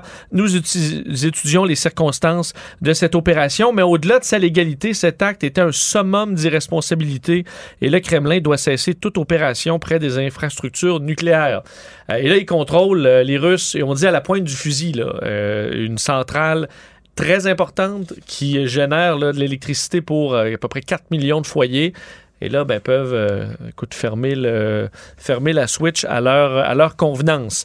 Euh, décision en Russie rendue par ben, écoute, le, le- le Parlement russe de bloquer à la fois Facebook, bloquer à l'intérieur du pays, puisqu'on accuse Facebook de discriminer les médias russes. On sait que la machine de propagande russe a été freinée par Facebook euh, au profit de médias plus crédibles.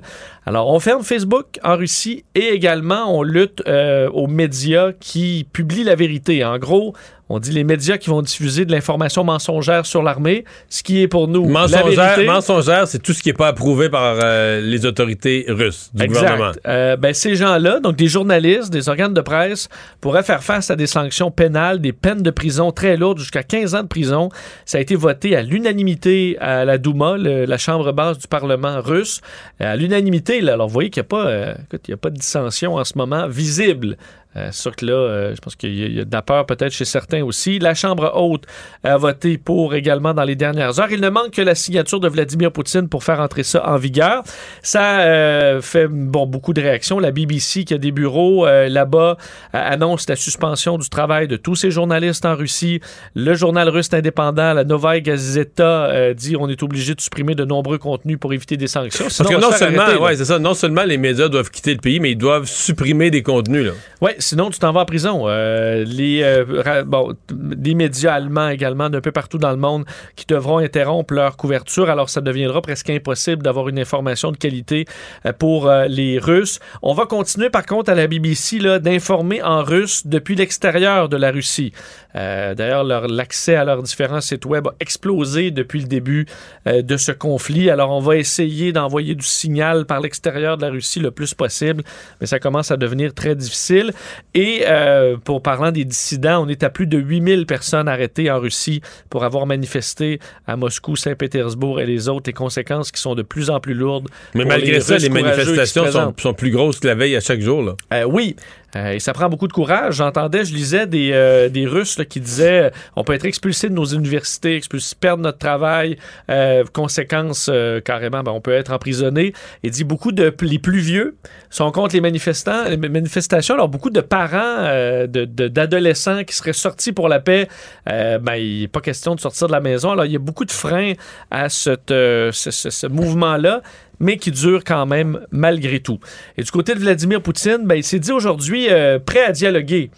Mais ben, écoute, euh, prêt à dialoguer si toutes ses exigences sont respectées. Alors, écoute, c'est quasiment un doigt d'honneur qu'il envoie au monde entier alors qu'il parlait à Olaf Scholz, ce nouveau euh, chancelier allemand, euh, qu'il contactait pour demander d'un de cesser, euh, bon, les hostilités, mais aussi d'offrir l'accès euh, humanitaire aux zones de combat. Et Vladimir Poutine a dit la Russie est ouverte au dialogue avec la partie ukrainienne euh, à condition que toutes les exigences russes soient satisfaites. Et là, on parle d'un statut neutre, non nucléaire pour l'Ukraine, démilitarisation, et, et, etc. Expulsion du gouvernement actuel de l'Ukraine. Euh, et il qualifiait les bombardements à Kiev et des autres villes comme une fabrication de propagande. Alors, il n'y a pas, pas de bombardement. Les Russes ne bombardent pas les civils en Ukraine, selon Vladimir Poutine, c'est toute une invention. Le problème, c'est qu'on on le voit. Ouais, le film, oui. On le voit, on voit même les images en direct euh, qui, qui, tiennent encore pour certaines caméras. Alors, euh, assez triste à voir. Et pour ceux qui pensaient que Vladimir Poutine était peut-être sur le bord de négocier, c'est pas le temps qu'il avait aujourd'hui.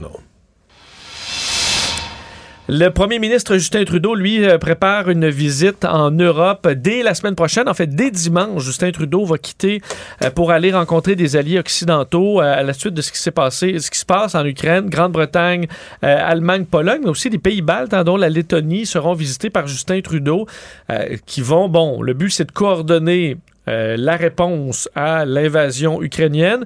D'autres sujets, ben, en fait, des informations, mais informations, c'est un peu lié. Euh, aussi, reprise économique, lutte contre les changements climatiques. Ouais, D'après moi, les autres sujets vont arriver après dans l'ordre du jour. Là. Je pense aussi pas mal. Et Justin Trudeau, alors qu'il faisait, qu'il faisait cette annonce, a été questionné sur certains points, entre autres euh, l'envoi d'avions de chasse qui était réclamé par le président Zelensky. Euh, là-dessus, ben, c'est pas possible. Justin Trudeau dit le matériel utilisé là, par les pilotes ukrainiens, c'est du style soviétique. Euh, le Canada n'a pas ça. Alors, on n'a pas d'avions de chasse envoyés. C'était les avions de la Roumanie, de la Pologne qui avaient des MiG, qui avaient des avions du type euh, que les, les, les, pilotes ukrainiens connaissent. Là. Exact. Mais pour ce qui est des, des CF-18, euh, ça, ce n'est pas possible. Euh, disait également au niveau du, de l'OTAN, est-ce qu'on annonçait des investissements supplémentaires à l'OTAN? Justin Trudeau n'a pas répondu, indiquant toutefois que le pays serait hmm. toujours là pour l'organisation. Mais, mais, les pays de l'OTAN, encore ce matin, là, ont voté. On peut pas aller... on peut pas protéger l'espace aérien ukrainien parce qu'on rentrerait directement en conflit avec c'est la guerre là, avec la Russie parce que c'est si on descend un avion, si un avion américain ou un missile américain descend un avion russe, on est en guerre, c'est la guerre États-Unis-Russie. Mais euh, toi qui, qui suis de près les affaires d'aviation, tu t'es amusé à regarder la carte du ciel de tous les avions là, par radar. Euh, Il y a pas mal de présence d'avions américains euh, tout près de toutes ces frontières-là. La- L'action monte vraiment de jour en jour là, autour euh, de la frontière à la fois de l'Ukraine, du Bélarus euh, et de la Russie, où on voit là, des opérations militaires euh, d'envergure. Quel genre d'avion? Bon, euh, depuis, depuis le début du conflit, ça, presque jour 1, là, des avions KC-135, des avions ravitailleurs américains, il y en a toujours deux, un en Pologne, un en, en Roumanie, euh, qui tournent en rond, prêts à ravitailler, bon, c'est pas exactement quoi, probablement des drones, euh, donc des appareils de surveillance, mais il y a toujours, en tout temps, en ce moment même, il y en a deux qui volent, qui tournent en rond, prêts à ravitailler euh, ce qu'on a besoin de ravitailler. Et ensuite, dès qu'il y en a un qui a terminé sa mission, il y en a un autre qui le remplace. C'est en continu 24 heures sur 24. Euh, ce qu'on a vu ajouter dans les dernières heures, que j'avais pas vu avant beaucoup, c'est des avions un peu espions, là. donc euh, des appareils, euh, entre autres, qui vont, euh, qui, qui, font, là, qui zigzaguent sur la frontière euh, vraiment de l'Ukraine, donc encore là en territoire polonais, territoire euh, de la Roumanie, euh, où on a des appareils capables d'analyser les écho-radars euh, d'un territoire. Donc eux sont capables, les Américains, de voir ce qui se passe, qu'est-ce qui vole sur le ter- au-dessus Donc, si un avion russe s'en vient, Ils vont le savoir. ils peuvent avertir au sol les Euh, Ukrainiens. Je sais pas jusqu'à quelle distance dans le pays. C'est un grand pays. Mais assurément que pour, euh, pour la capitale, euh, à mon avis, on est capable de savoir un peu ce qui se passe. Et ces informations-là euh, vont être transmises, selon ce qu'on peut comprendre, au, en gros, on, on va aussi loin qu'on peut aller. On va aussi loin qu'on peut l'aller. Je voyais un drone, là, un Global Hawk, c'est un peu le drone, si je me trompe pas, le plus évolué de l'arsenal américain, là, un drone à réaction. Écoute, je l'ai vu décoller ce matin. Il est encore en train de patrouiller, il lichait la frontière presque de la Pologne et de l'Ukraine en, zigzagant pour analyser ce qui se passe depuis ce matin. Ça peut voler euh, visiblement très très longtemps. Et euh, alors on est et il y a des appareils de l'OTAN, y avoir des appareils britanniques aussi. Alors de plus en plus d'avions qui semblent vouloir fournir de l'aide autant qu'ils peuvent sans traverser la frontière. Euh, bon, ceux qui traversent la frontière, ce sont les réfugiés. Il y en a euh, maintenant 1,2 million. Hier, on parlait d'un million. C'est 171 000 nouveaux réfugiés qui sont apparus en l'espace de 24 heures, euh, selon euh, euh, l'Organisation des ça Nations Unies. sincèrement. Dans, si ça continue dans deux, trois semaines, tu vas être rendu à 5-6 millions de réfugiés. Je sais pas comment tu vas gérer. C'est un pays, là. Je veux dire, c'est le, mettons, c'est le Québec, là, quasiment. Comment, tu vas gérer ça? Ben, L'ONU dit, là, ce qu'on s'attend, c'est à peu près 4 millions. Pour l'instant, c'est des chiffres, euh, c'est des Ben, évaluations. c'est des là. approximations, je comprends. Euh, Mais le plus, plus il y a des, des nouvelles villes qui sont détruites, qui deviennent plus habitables, qui ont plus d'électricité, qui ont plus les services, mais plus les gens fuient. là. Tu as tout à fait raison. C'est un casse-tête euh, immense. La Pologne en accueille énormément. On voit, euh, bon, à la fois la Pologne, ça va aussi euh, ailleurs, en Moldavie. Mais euh, la Pologne, en gros, là, chaque jour, la Pologne en a environ la moitié. Fait que quand tu vas avoir 2 millions, ça veut dire que juste en Pologne, tu en as un million. Comment tu gères un million de nouveaux arrivants qui sont arrivés depuis, mettons, deux semaines? là? Comment, comment tu fournis le nécessaire, euh, t'abrites, tu, tu l'as, tu nourris, tu... C'est pour ça qu'il va falloir distribuer euh, des familles euh, à travers le monde. là. Et Ben oui. de façon simple et efficace. Et on avait le débat hier, tu euh, t'en discutais avec Emmanuel. Est-ce qu'on peut simplifier euh, les systèmes, quitte à, à amener en notre territoire quelques gens qui fuient le, le- le- le régime russe ou peu importe? Euh, va falloir s'assurer parce qu'effectivement, on, on- on va assister à une crise humanitaire assez importante. Euh, au niveau de l'économie, ben là, ça tombe encore. Euh, Bombardier, je vous parlais de BRP hier, Bombardier Produits Récréatifs. Là, c'est Bombardier, euh, l'avionneur, qui fait des avions privés et qui coupe finalement ses liens avec la Russie. Euh, donc, confirmait à nos collègues du Journal de Montréal que Bombardier avait suspendu toutes ses activités avec ses clients russes, y compris toute forme d'assistance technique.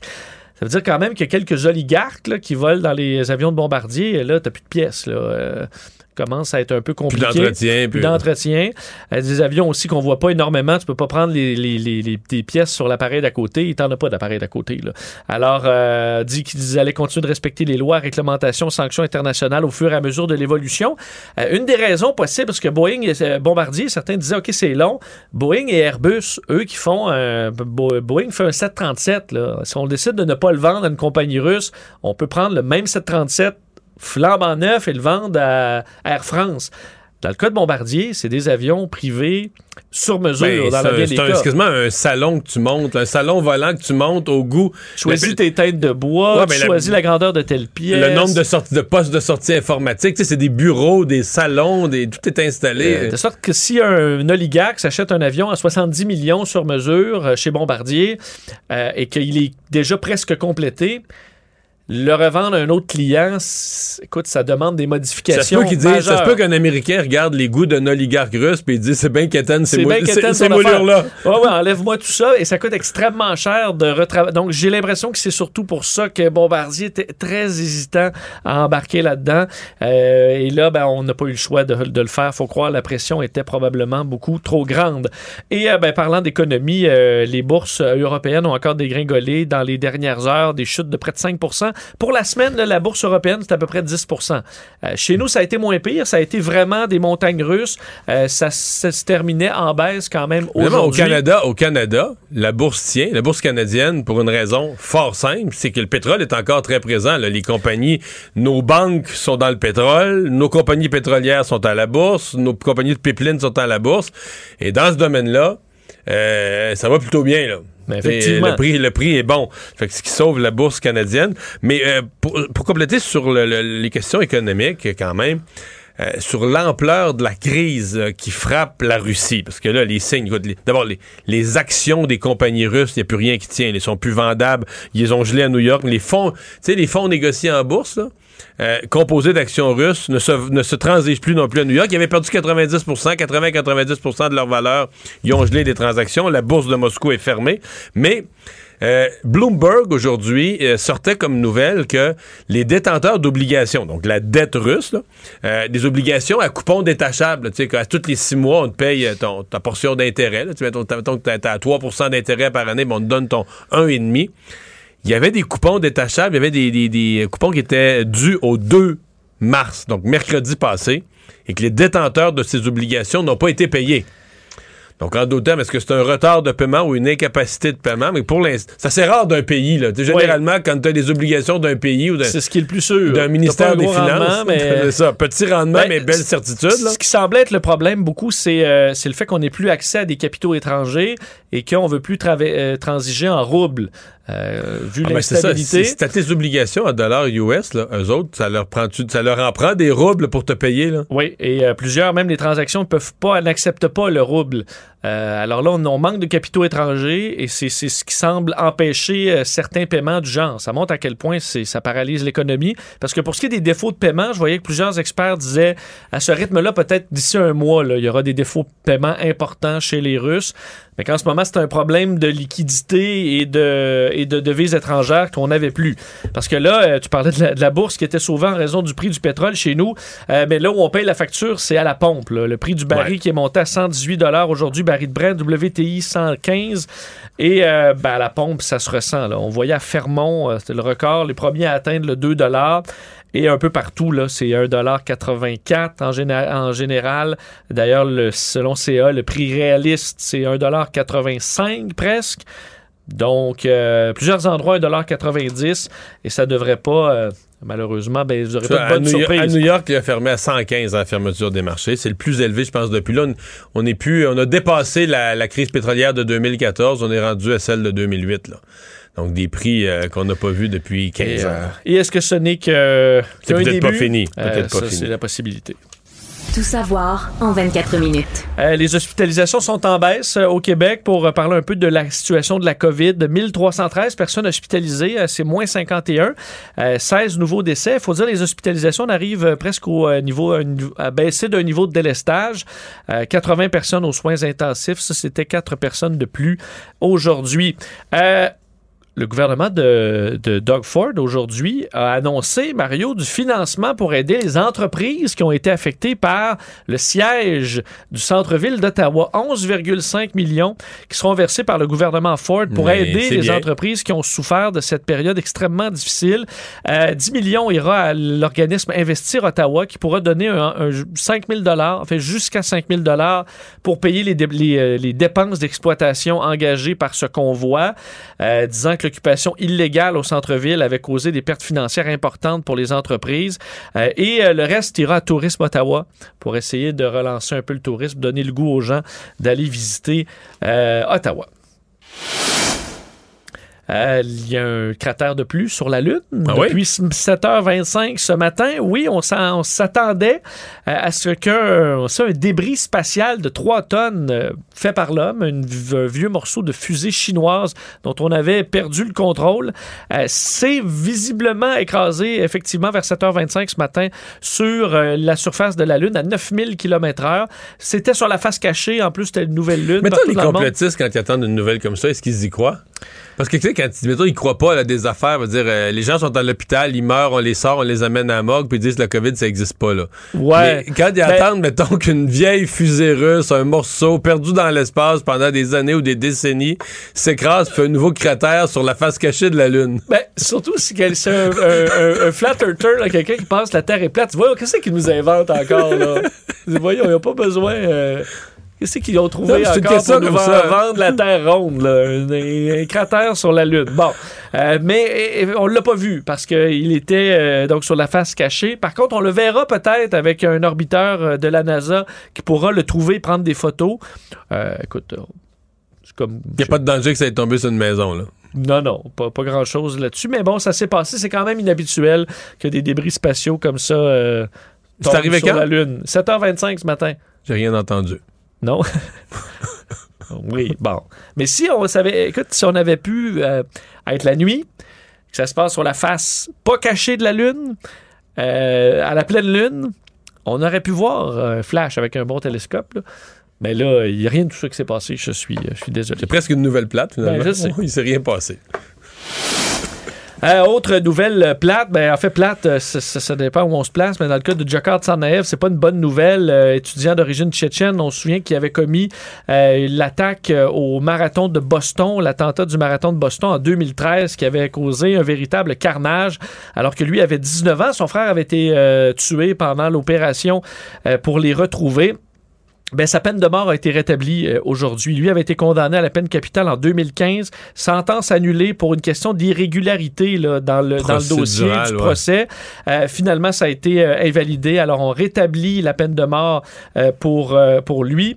Euh, on dit que Joe Biden aurait pu retirer cette bon, requête, le laisser suivre son cours. J'ai l'impression que c'est un dossier qui finalement, euh, bon, ça avait en bas dans les sondages, on préférait... Trop occupé euh, sur les autres trop dossiers. occupé ouais. sur, euh, sur autre chose.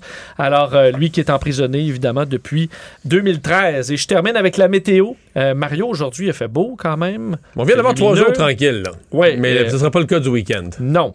Demain, quand même, pas pire. Euh, c'est dimanche, là. Où là, dimanche, c'est une euh, tempête de verglas qu'on attend. Beaucoup de pluie, entre autres à Montréal. Mais ça commence même dans la nuit. Je pense que quand on va se lever dimanche matin, ça va être en, en cours ou sur le bord de l'aide. Ouais, on va être dedans. 10 mm de pluie au moins. Il va faire 10 degrés. 10 degrés, là, dimanche. Mais c'est la transition parce que dans la nuit, il va faire moins 4, il va commencer à pleuvoir, il va commencer à neiger, de la pluie, et ensuite, ben, on aura, on, va y goûter. Alors, attendez-vous à ce que vous ayez besoin de vos et bottes de comme pluie dans euh, les dimanche. trois ou quatre derniers redoux, ce que je comprends, c'est qu'on a un rapide retour à des températures sous les euh, sous zéro.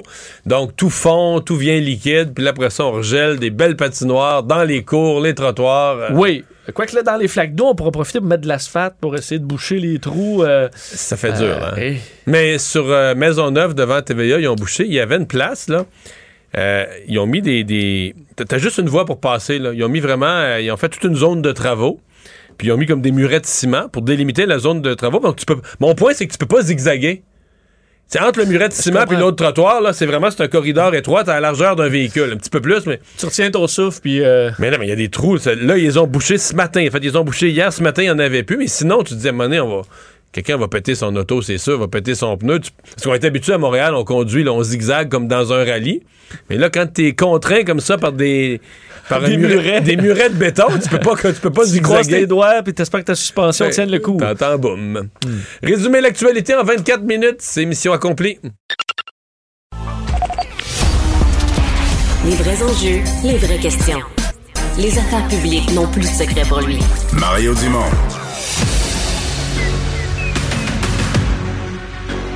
Emmanuel Latraverse. J'ai pas de problème philosophique avec ça. Mario Dumont. Est-ce que je peux me permettre une autre réflexion? La rencontre. Ça passe comme une lettre à la poste. Et il se retrouve à enfoncer des portes ouvertes, là. La rencontre Latraverse. Dumont. Emmanuel Latraverse qui se joint à Mario Dumont et moi. Bonjour Emmanuel.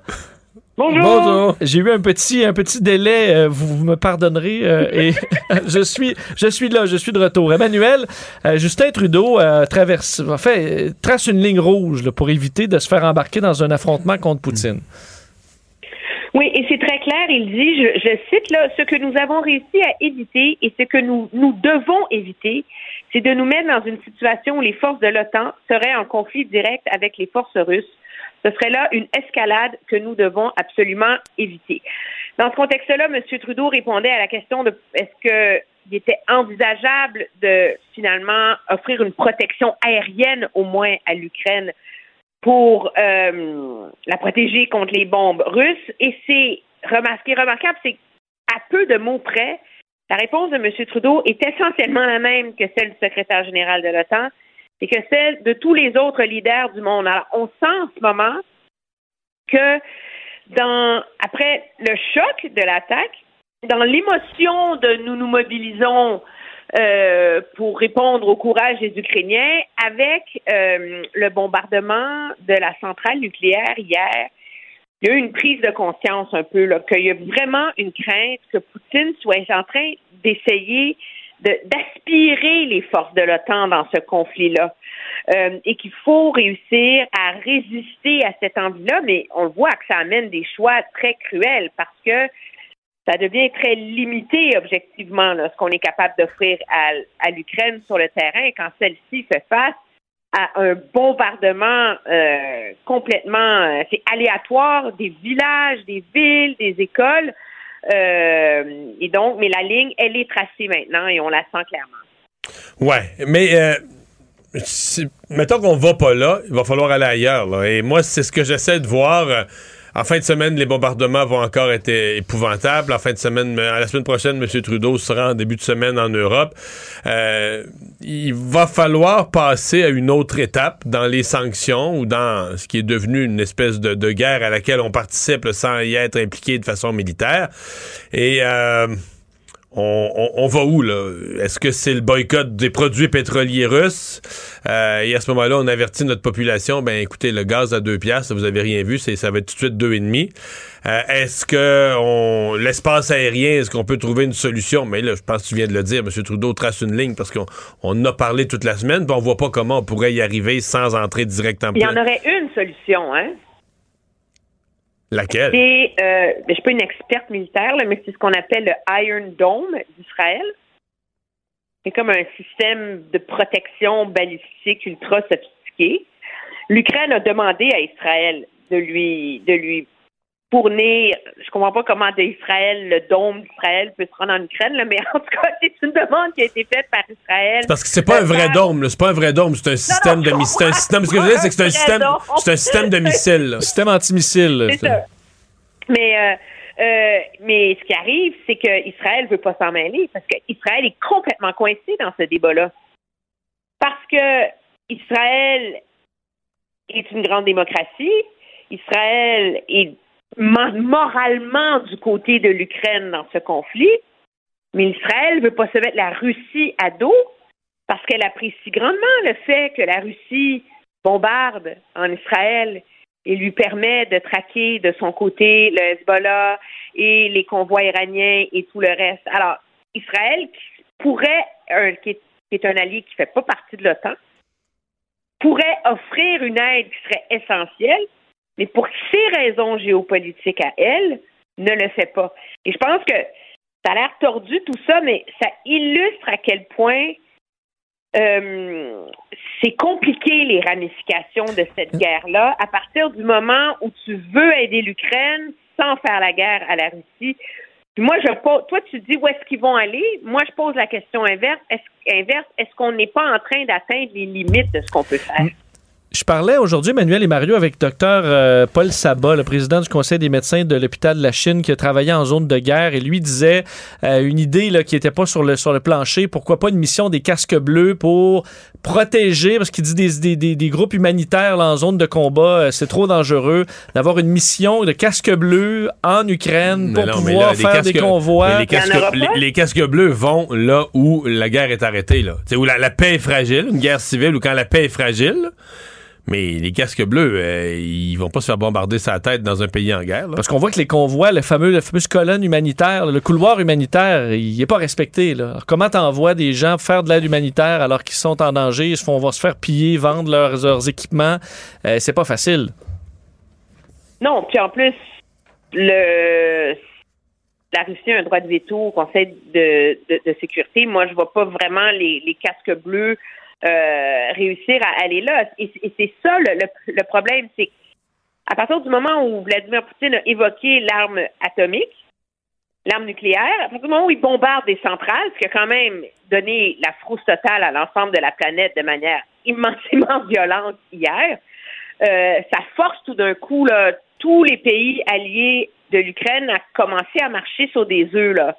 Et d'être beaucoup plus prudents, je pense, dans leur euh, dans leur discours, dans leur manœuvre. D'autant plus que il y a la provocation, mais il faut aussi éviter une confrontation accidentelle. Ça arrive, là, tu sais, dans le dans le, brouillard de la guerre, là, puis à partir du moment où Poutine voit tout comme une agression contre la Russie, euh, on rentre vraiment dans un moment géopolitiquement très périlleux. Oui, on voit souvent des avions russes aussi pénétrer les espaces aériens euh, de pays de l'OTAN. Ça arrive au Canada aussi. Est-ce qu'à un moment donné, on peut interpréter ça comme un geste de guerre? Euh, Justin Trudeau va se rendre donc en Europe de départ dimanche, va visiter plusieurs pays, euh, dont les pays baltes, très près du conflit. Est-ce qu'on est allé aux limites du zoom? Et là, il faudra ben, se rencontrer pour pouvoir coordonner les choses de façon encore plus précise? On voudrait dire ça. La réalité, c'est qu'il y avait déjà dans les plans et dans les cartons une visite de M. Trudeau en Europe. Le but, c'était entre autres d'aller rencontrer le nouveau euh, chancelier allemand qui est un progressiste, etc., parler de changement climatique, blablabla. Et là, tout ça a été reporté euh, de ce qu'on en comprend, entre autres à cause de Micron et tout le reste. Et là, ben, on en profite pour faire d'une pierre deux coups, finalement. Non, mais ça a plein d'allure. Euh, ça a plein d'allure que Justin Trudeau se rende en Europe. Le, moi, ce que je voyais, je trouvais que c'était un voyage tout à fait approprié dans, dans les circonstances, surtout s'il y en avait déjà un à reprendre qui était prévu. Ben, c'est ça. Alors, il était déjà comme prévu, puis on a décidé d'en faire un, un voyage plus large. Euh, qui est important, moi, je pense, diplomatiquement. le Canada est loin. Le Canada n'est pas non plus un pays qui a, euh, qui peut fournir tant d'armes que ça, tant d'hommes que ça à la mission de l'ONU. Nous, on n'est on pas dans le volume, là. Alors, il faut qu'on soit dans, euh, dans la force de l'interaction. Le Canada est quand même un des pays qui a mené la, campagne de mobilisation planétaire là, sur le front euh, de l'Ukraine. Donc, dans ce contexte-là, oui, c'est une visite qui tombe à propos. Moi, je pense qu'une des... Bon, la première journée va être en Grande-Bretagne. Après ça, il va à Riga, en Lettonie, où euh, on a les soldats canadiens qui participent à l'opération Réassurance, là, qui c'est quand même un militaire canadien qui est le commandant de toute cette opération de l'OTAN, de l'OTAN là. C'est intéressant parce qu'il va rencontrer le secrétaire général de l'OTAN, mais aussi pas seulement le premier ministre de la Lettonie, mais les premiers ministres aussi de la Lituanie et de l'Estonie. Ils sont tout petits, ils sont autour. Alors ça, moi je pense que ça c'est intéressant. Après ça, il va en Allemagne et Varsovie en Pologne jeudi. Mais est-ce qu'il pourrait faire un saut euh, plus près de la frontière, aller voir des réfugiés? Mais c'est le genre de truc qu'on n'annonce pas, là? pas du voyage, c'est ça. Pour avoir été dans ce genre de voyage-là, c'est le genre de truc que tu n'annonces pas. Euh, qu'une fois que tu es là, le truc est tout déjà organisé, t'embarques dans l'autobus, tu y vas euh, sous embargo et on lève l'embargo une fois que tout le monde est revenu. Par exemple, M. Harper avait fait ça. Je l'avais accompagné lorsqu'il était en Jordanie et il était allé à l'immense camp de réfugiés là, sur la frontière avec la Syrie. Donc oui, c'est possible.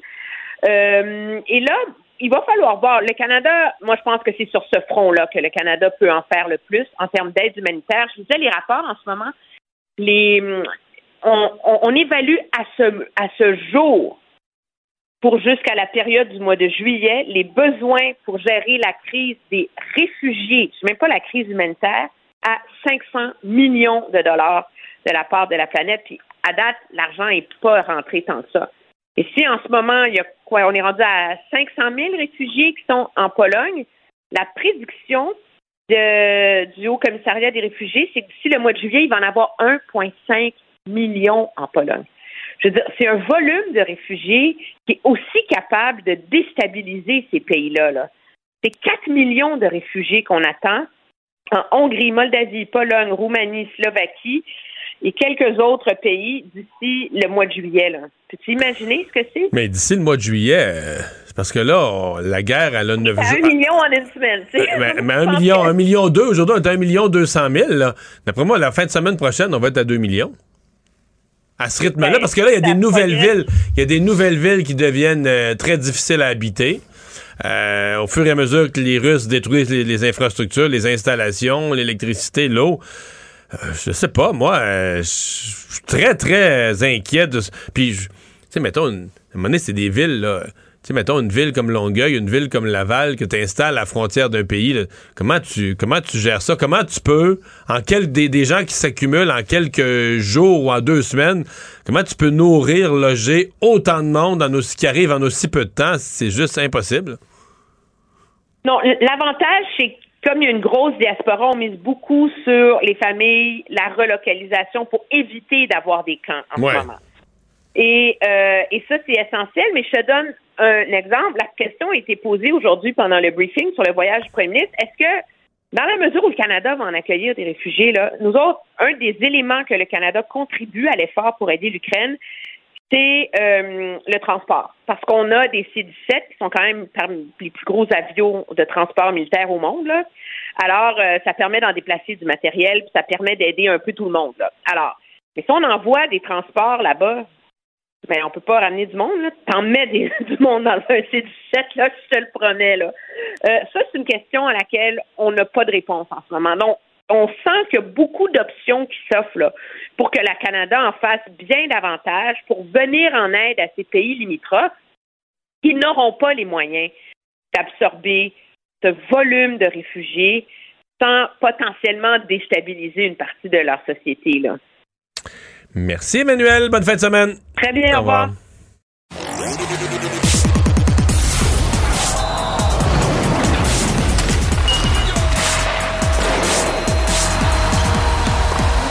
Jean-François Barry, un chroniqueur pas comme les autres.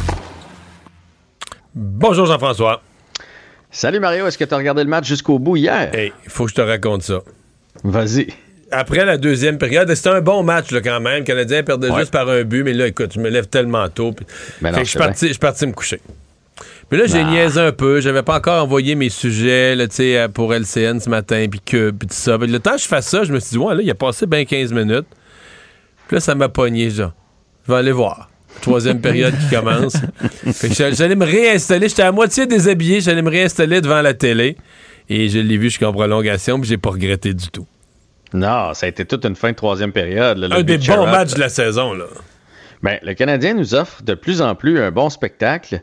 Et euh, il y a quelque chose qui se passe dans cette équipe-là. Là, veut, veut pas, il y a de l'énergie. Ça fait quand même deux fois qu'on revient de l'arrière. Je sais que contre les Jets, finalement, les Jets sont revenus par la suite pour nous voler le match. Mais là, le Canadien a comblé un retard de 3-1 pour aller chercher ça 5 à 4 hier. Puis, tu sais, toute une performance hier là, de Suzuki, euh, Hoffman, Cherrott. Moi, j'aime beaucoup Dauphin, Pitlick, Hammond, qui, même si par bout a été chanceux, reste qu'il a bien fait ça dans le filet du Canadien. Fait qu'il y a C'est- quelque chose qui se passe. Et puisque tu parles d'Amon, effectivement, qui n'a pas encore perdu en passant, mais qu'est-ce qui se passe avec lui?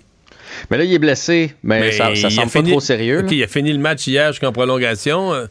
Ouais, mais tu sais, vous savez ce que c'est, on en fait tous du sport. Des fois, quand ton muscle est réchauffé, euh, ça va bien, tout ça, puis après, c'est Ouais, après, le lendemain matin. tu t'as refroidi, ouais, c'est ça. Fait que j'imagine que c'est plus par mesure préventive. Là, on n'a pas annoncé une blessure à long terme, mais il est blessé au haut du corps, donc on a remonté Kaden Primo euh, avec le Canadien. Mm. Mais d'après, à mon avis, à moins que mon tambour euh, flanche, là, euh, Kaden Primo ne va pas voir d'action. Mais vous, vous avez plus l'œil que moi, mais j'ai l'impression que les jeux sont beaucoup plus évolués que ce qu'on voyait où il n'y a rien qui marchait avant. On, là, j'ai en tout cas, sur les Ouais. buts, euh, des jeux un peu plus complexes. là. Ouais, Mais moi, moi, moi, moi, j'irais pas là. là. Tu sais, Je pense pas C'est le fun de jouer. Moi, je pense que c'est le- Exactement. C'est juste ça. La, la phrase de la conférence de presse d'intronisation de Martin Saint-Louis, c'est le fun de jouer.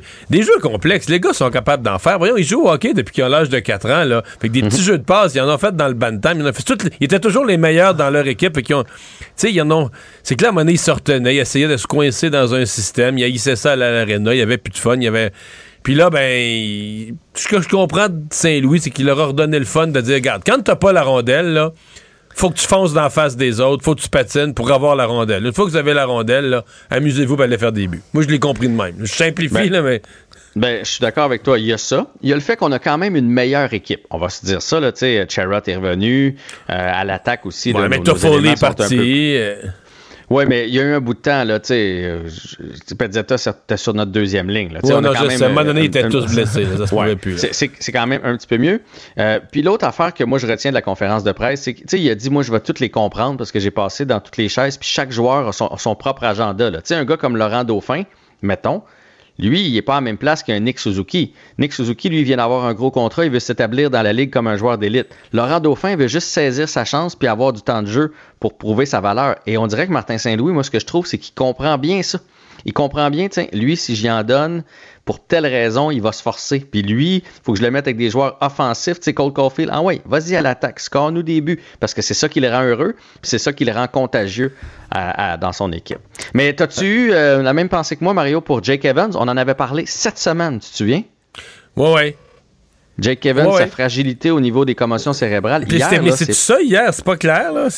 On voyait même pas vraiment de coup à la tête. Mais là, tu sonnais un petit peu devant le but. euh, je- Mais c'est c'est ce qui m'inquiète le plus. C'est que ça c'était un coup minime. C'est comme s'il y avait déjà eu une, une blessure. Marc, il n'y a rien effectivement qui confirme que c'est ça, mais il avait l'air un petit peu. euh, Il est revenu au jeu, puis il est reparti. un peu perdu, puis il est reparti, puis euh, mais euh, il semble, il semble extrêmement fragile. Puis je me suis même dit, tu sais, c'est une saison qui est à l'eau là. Euh, si jamais c'est la tête, donne pourquoi on ne donne pas jusqu'en octobre prochain? là, Là, hein, tu ben joues ouais, plus là. fou. Là, tu joues plus, puis repose-toi parce que parce que si ce genre de petit coup-là l'envoie à l'infirmerie pour des commotions, ça, va mal aller tout à l'heure. On a souvent répété l'importance de développer bien les joueurs, parce que le Canadien n'a peut-être pas toujours bien fait, mais là, ils ont un nouvel outil pour ça. Oui, ils sont allés chercher. Ben, on continue de compléter l'équipe hockey, hein, vraiment. Là, on met du monde en place. Je peux pas vous dire s'il est bon pas bon. C'est Adam Nicholas qui va maintenant être directeur du développement des joueurs. C'est un gars qui est spécialisé dans les habiletés. Il était entraîneur des habiletés offensives pour euh, les Maple Leafs de Toronto, donc patin, maniement, etc.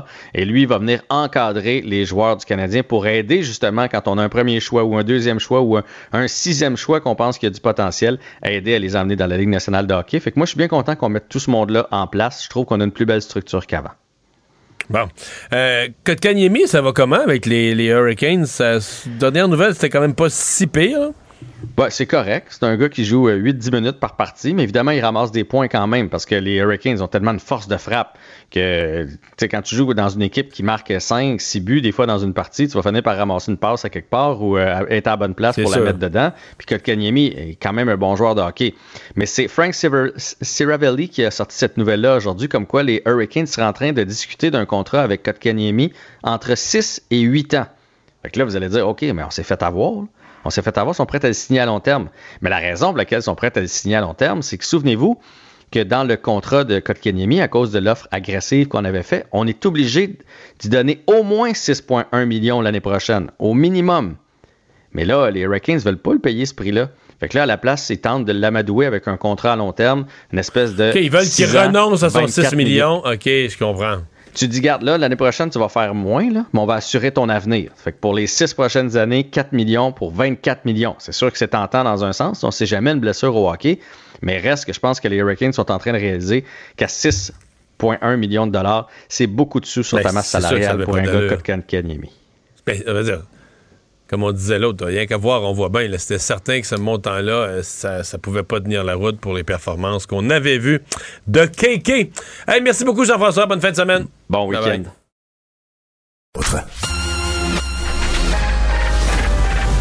Mario Dumont et Vincent Dessureau. Des propos crédibles, avec des fois un brin de sarcasme. Ben, quand les nouvelles sont moins crédibles. là. Mario Dumont et Vincent Dessureau. Cube Radio. Cube Radio. Cube Radio. En direct à LCN. On rejoint Mario Dumont maintenant euh, dans son studio de Cube. Mario, comme si euh, l'effet anxiogène de, de cette guerre-là n'était pas assez élevé, là, Vladimir Poutine en rajoute une couche avec une attaque sur une centrale euh, nucléaire. Qu'est-ce qu'il tente de faire? Qu'est-ce que ça nous dit sur le président russe? Ben, c'est clair que dans la stratégie, il y a celle de, semer la terreur. Là, cette étape-ci, il s'est rendu compte que la façon de prendre l'Ukraine, qui arriverait pas là, avec une armée au sol, les Ukrainiens résistent beaucoup plus que ce qui était prévu. Donc, on est plus dans la stratégie à la fois de raser le pays, euh, détruire les villes et de, de faire peur, là, de rendre, la- de, de terroriser les Ukrainiens pour qu'ils fuient, pour qu'ils quittent le pays, qu'ils deviennent des réfugiés ou qu'ils abandonnent la guerre. Euh, et donc, c'est c'est l'horreur. Sincèrement, Sophie, moi, je vois, là, c'est neuf jours, c'est court, mais je le vois quand même en trois phases, la- la- les neuf jours de guerre. Il y a eu l'effet surprise, hein, au début, la domination russe par l'effet surprise. Il y a eu la résistance imprévue et impressionnante des Ukrainiens. Mais depuis trois jours, sincèrement, c'est la destruction et l'horreur. C'est la violence extrême, c'est les cibles impossibles. On a frappé, euh, je sais pas si on, je pense les on a montré les, images d'un village complètement rasé, un petit village complètement rasé. C'est un stationnement là. Je veux dire, il n'y a plus rien. Euh, des villes qui ont plus l'eau, qui ont plus, le- qui plus de, chauffage, qui ont plus d'électricité, qui ont plus rien, rien, rien. Euh, des cibles, des, mat- des, écoles maternelles, des universités, des garderies euh, qui, euh, qui ont été victimes des bombardements. Donc, on est, pour moi, depuis quelques jours, on a glissé vers vraiment les scénarios euh, d'horreur. Et on voit difficilement tous ceux qui ont parlé à Poutine. hier, c'était Emmanuel Macron. Aujourd'hui, c'est le chancelier allemand en sorte avec la même idée, la même notion que Poutine veut obtenir ce qu'il veut, puis tant qu'il ne l'aura pas, il va détruire. Ouais. Et, et- et en même temps, ils, ils testent euh, ni plus ni moins euh, les Occidentaux. Euh, on en parlait un petit peu plus tôt dans, dans- dans notre quotidien. la- la, la première véritable répercussion de cette guerre-là, on la voit à, à la pompe. Là. Oui. On la voit à la pompe. Parce que là, le prix de l'essence a monté. Et euh, faut pas confondre pas à une peu chose. près. Oui, pas à peu près. Mais euh, le prix de l'essence a monté à cause de la guerre, à cause des craintes liées à la guerre. à Euh, il ne faudrait pas penser à cette date-ci. Nous n'avons toujours pas. Quand je dis nous, je parle de l'Occident. Je pense de la- l'en- je parle de Mm. l'ensemble des pays d'Occident. Nous n'avons toujours pas cessé l'achat de produits russes, là, de, de- de- de gaz naturel ou de pétrole russe. Nous, le Canada, on est un producteur, on n'achète pas de la Russie. Mais l'Occident achète de la Russie. C'est le deuxième producteur au monde. Et Sophie, c'est la prochaine décision en termes de sanctions économiques, c'est la prochaine décision qu'on risque de prendre. Elle est à l'étude aux États-Unis, dans les deux camps, là, républicains et démocrates qui s'entendent pas souvent. Dans les deux camps, il a commencé à avoir plusieurs voix qui se lèvent, qui disent là, on n'a pas le choix. Le prix va monter. Ça va, et, et ça, c'est un peu la question qu'on doit se poser, nous, Québécois, Canadiens, Nord-Américains, euh, Occidentaux. On est-tu prêt à ça? Est-ce que notre participation à la guerre, c'est de dire, parce que Poutine, là, on a beau l'avoir puni économiquement, l'argent, le cash rentre encore par le pétrole. Tu sais, vendre pétrole Ouais. et gaz naturel, c'est une source de revenus. en termes d'entrée de fonds pour Ouais. lui, pour financer sa guerre, ça demeure une entrée de fonds considérable. Bon, là, il y a des problèmes parce que toutes les banques, tout est gelé dans les banques. Mais ça, c'est la prochaine question qui, va, qui risque de se poser dès la semaine prochaine. D'ailleurs, Mario, on va entendre euh, ce qu'elle va dire une députée euh, ukrainienne sur euh, la question du pétrole. Arrêter d'acheter des produits qui proviennent de la Russie, qui sont faits avec euh, euh, de- des réseaux russes. Parce que chaque, euh, chaque cent, chaque dollar que vous dépensez sur ces produits, ça entre dans l'économie russe. Et cette économie-là, ça travaille juste pour l'armée, pour l'armée qui assassine aujourd'hui les Ukrainiens Oui, c'est très pertinent. Puis là, on apprend que Justin Trudeau quitte euh, dimanche pour l'Europe. À quoi euh, on peut s'attendre, Mario? Ben, c'est un voyage qui est pertinent. Je pense qu'il doit. Ben, il va faire le tour de différents enjeux. Là. Il faut que les chefs des gouvernements euh, occidentaux accordent leur violon. Il faut. À date, quand même, les sanctions tout a été assez coordonné, mais il faut continuer à penser aux prochaines étapes, à prévoir tous les scénarios de ce que pourrait faire Poutine. D'ailleurs, M. Trudeau va visiter la Lettonie, un des pays baltes, puis sur place va rencontrer les, les, chefs de gouvernement des autres pays baltes.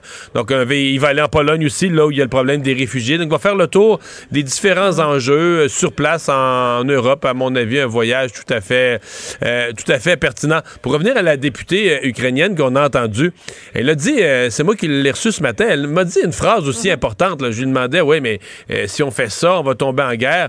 elle, de son point de vue, elle dit, écoutez, les Nord-Américains, réveillez-vous, là avec les sanctions économiques, avec l'attaque que Poutine a faite, les sanctions économiques que vous avez faites en réplique, mhm. vous êtes en guerre contre la Russie, déjà réfléchir. Merci beaucoup, Mario. Bonne fin de semaine. Bonne fin de semaine. Fin de semaine, euh, Vincent, qui va être marqué euh, par la météo, entre autres, euh, chez nous. certains déplacements qui pourraient se voir compliqués. Ouais, un système qui va nous frapper dans le courant du week-end. C'est, beau aujourd'hui, ce sera beau pour une, grande partie de la journée demain. ça va se compliquer vraiment dans la nuit de samedi à dimanche. Et ça va se compliquer différemment d'où on se place au Québec. Parce que si on regarde là, Saguenay, Côte-Nord, l'Est du Québec, c'est assez simple, c'est 15 cm de neige. Saguenay, Chibougamau, Rimouski, 15 cm de neige, ça part à peu près le matin, puis ça va durer dimanche, vous allez être dans la neige. Là où ça se complique, c'est un peu plus au sud. Québec, par exemple, 2 à 4 cm de neige, 10 mm de pluie, et à la transition du verglas vers midi dimanche, où là, on s'attend à pas mal de verglas, et ça pourrait être très compliqué. Et à Montréal aussi. Montréal, c'est beaucoup plus tôt qu'on aura le verglas, vers 4 heures du matin, très tôt le matin, euh, du verglas, et ça va se transformer en beaucoup de pluie, jusqu'à 10 mm de pluie dimanche. là, euh, dans, le Grand Montréal, c'est une montée de température très, très, très rapide, puis ça repart en descendant après. Ça, on tombe dans le moins. Tout ça regèle. oui, tout ça va geler pour une nouvelle fois quand même. écoute, là, on imagine vos beaux nids de poules, ils vont se remplir d'eau. Là, ça va geler bien dur. Ils vont agrandir d'un autre 6 pouces le tour. Ben, c'est ça. Alors, soyez quand même... Euh, et dimanche, c'est le retour de la semaine de relâche pour bien des gens. Euh, donc, il y aura beaucoup de gens sur les routes. Il faudra être prudent parce que la météo va être très, très difficile dimanche. Merci euh, Vincent, merci à vous d'avoir été avec nous toute la semaine. on va se retrouver lundi pour une autre émission à 15h30. C'est Sophie Durocher qui s'en vient. Bon week-end. Cube Radio.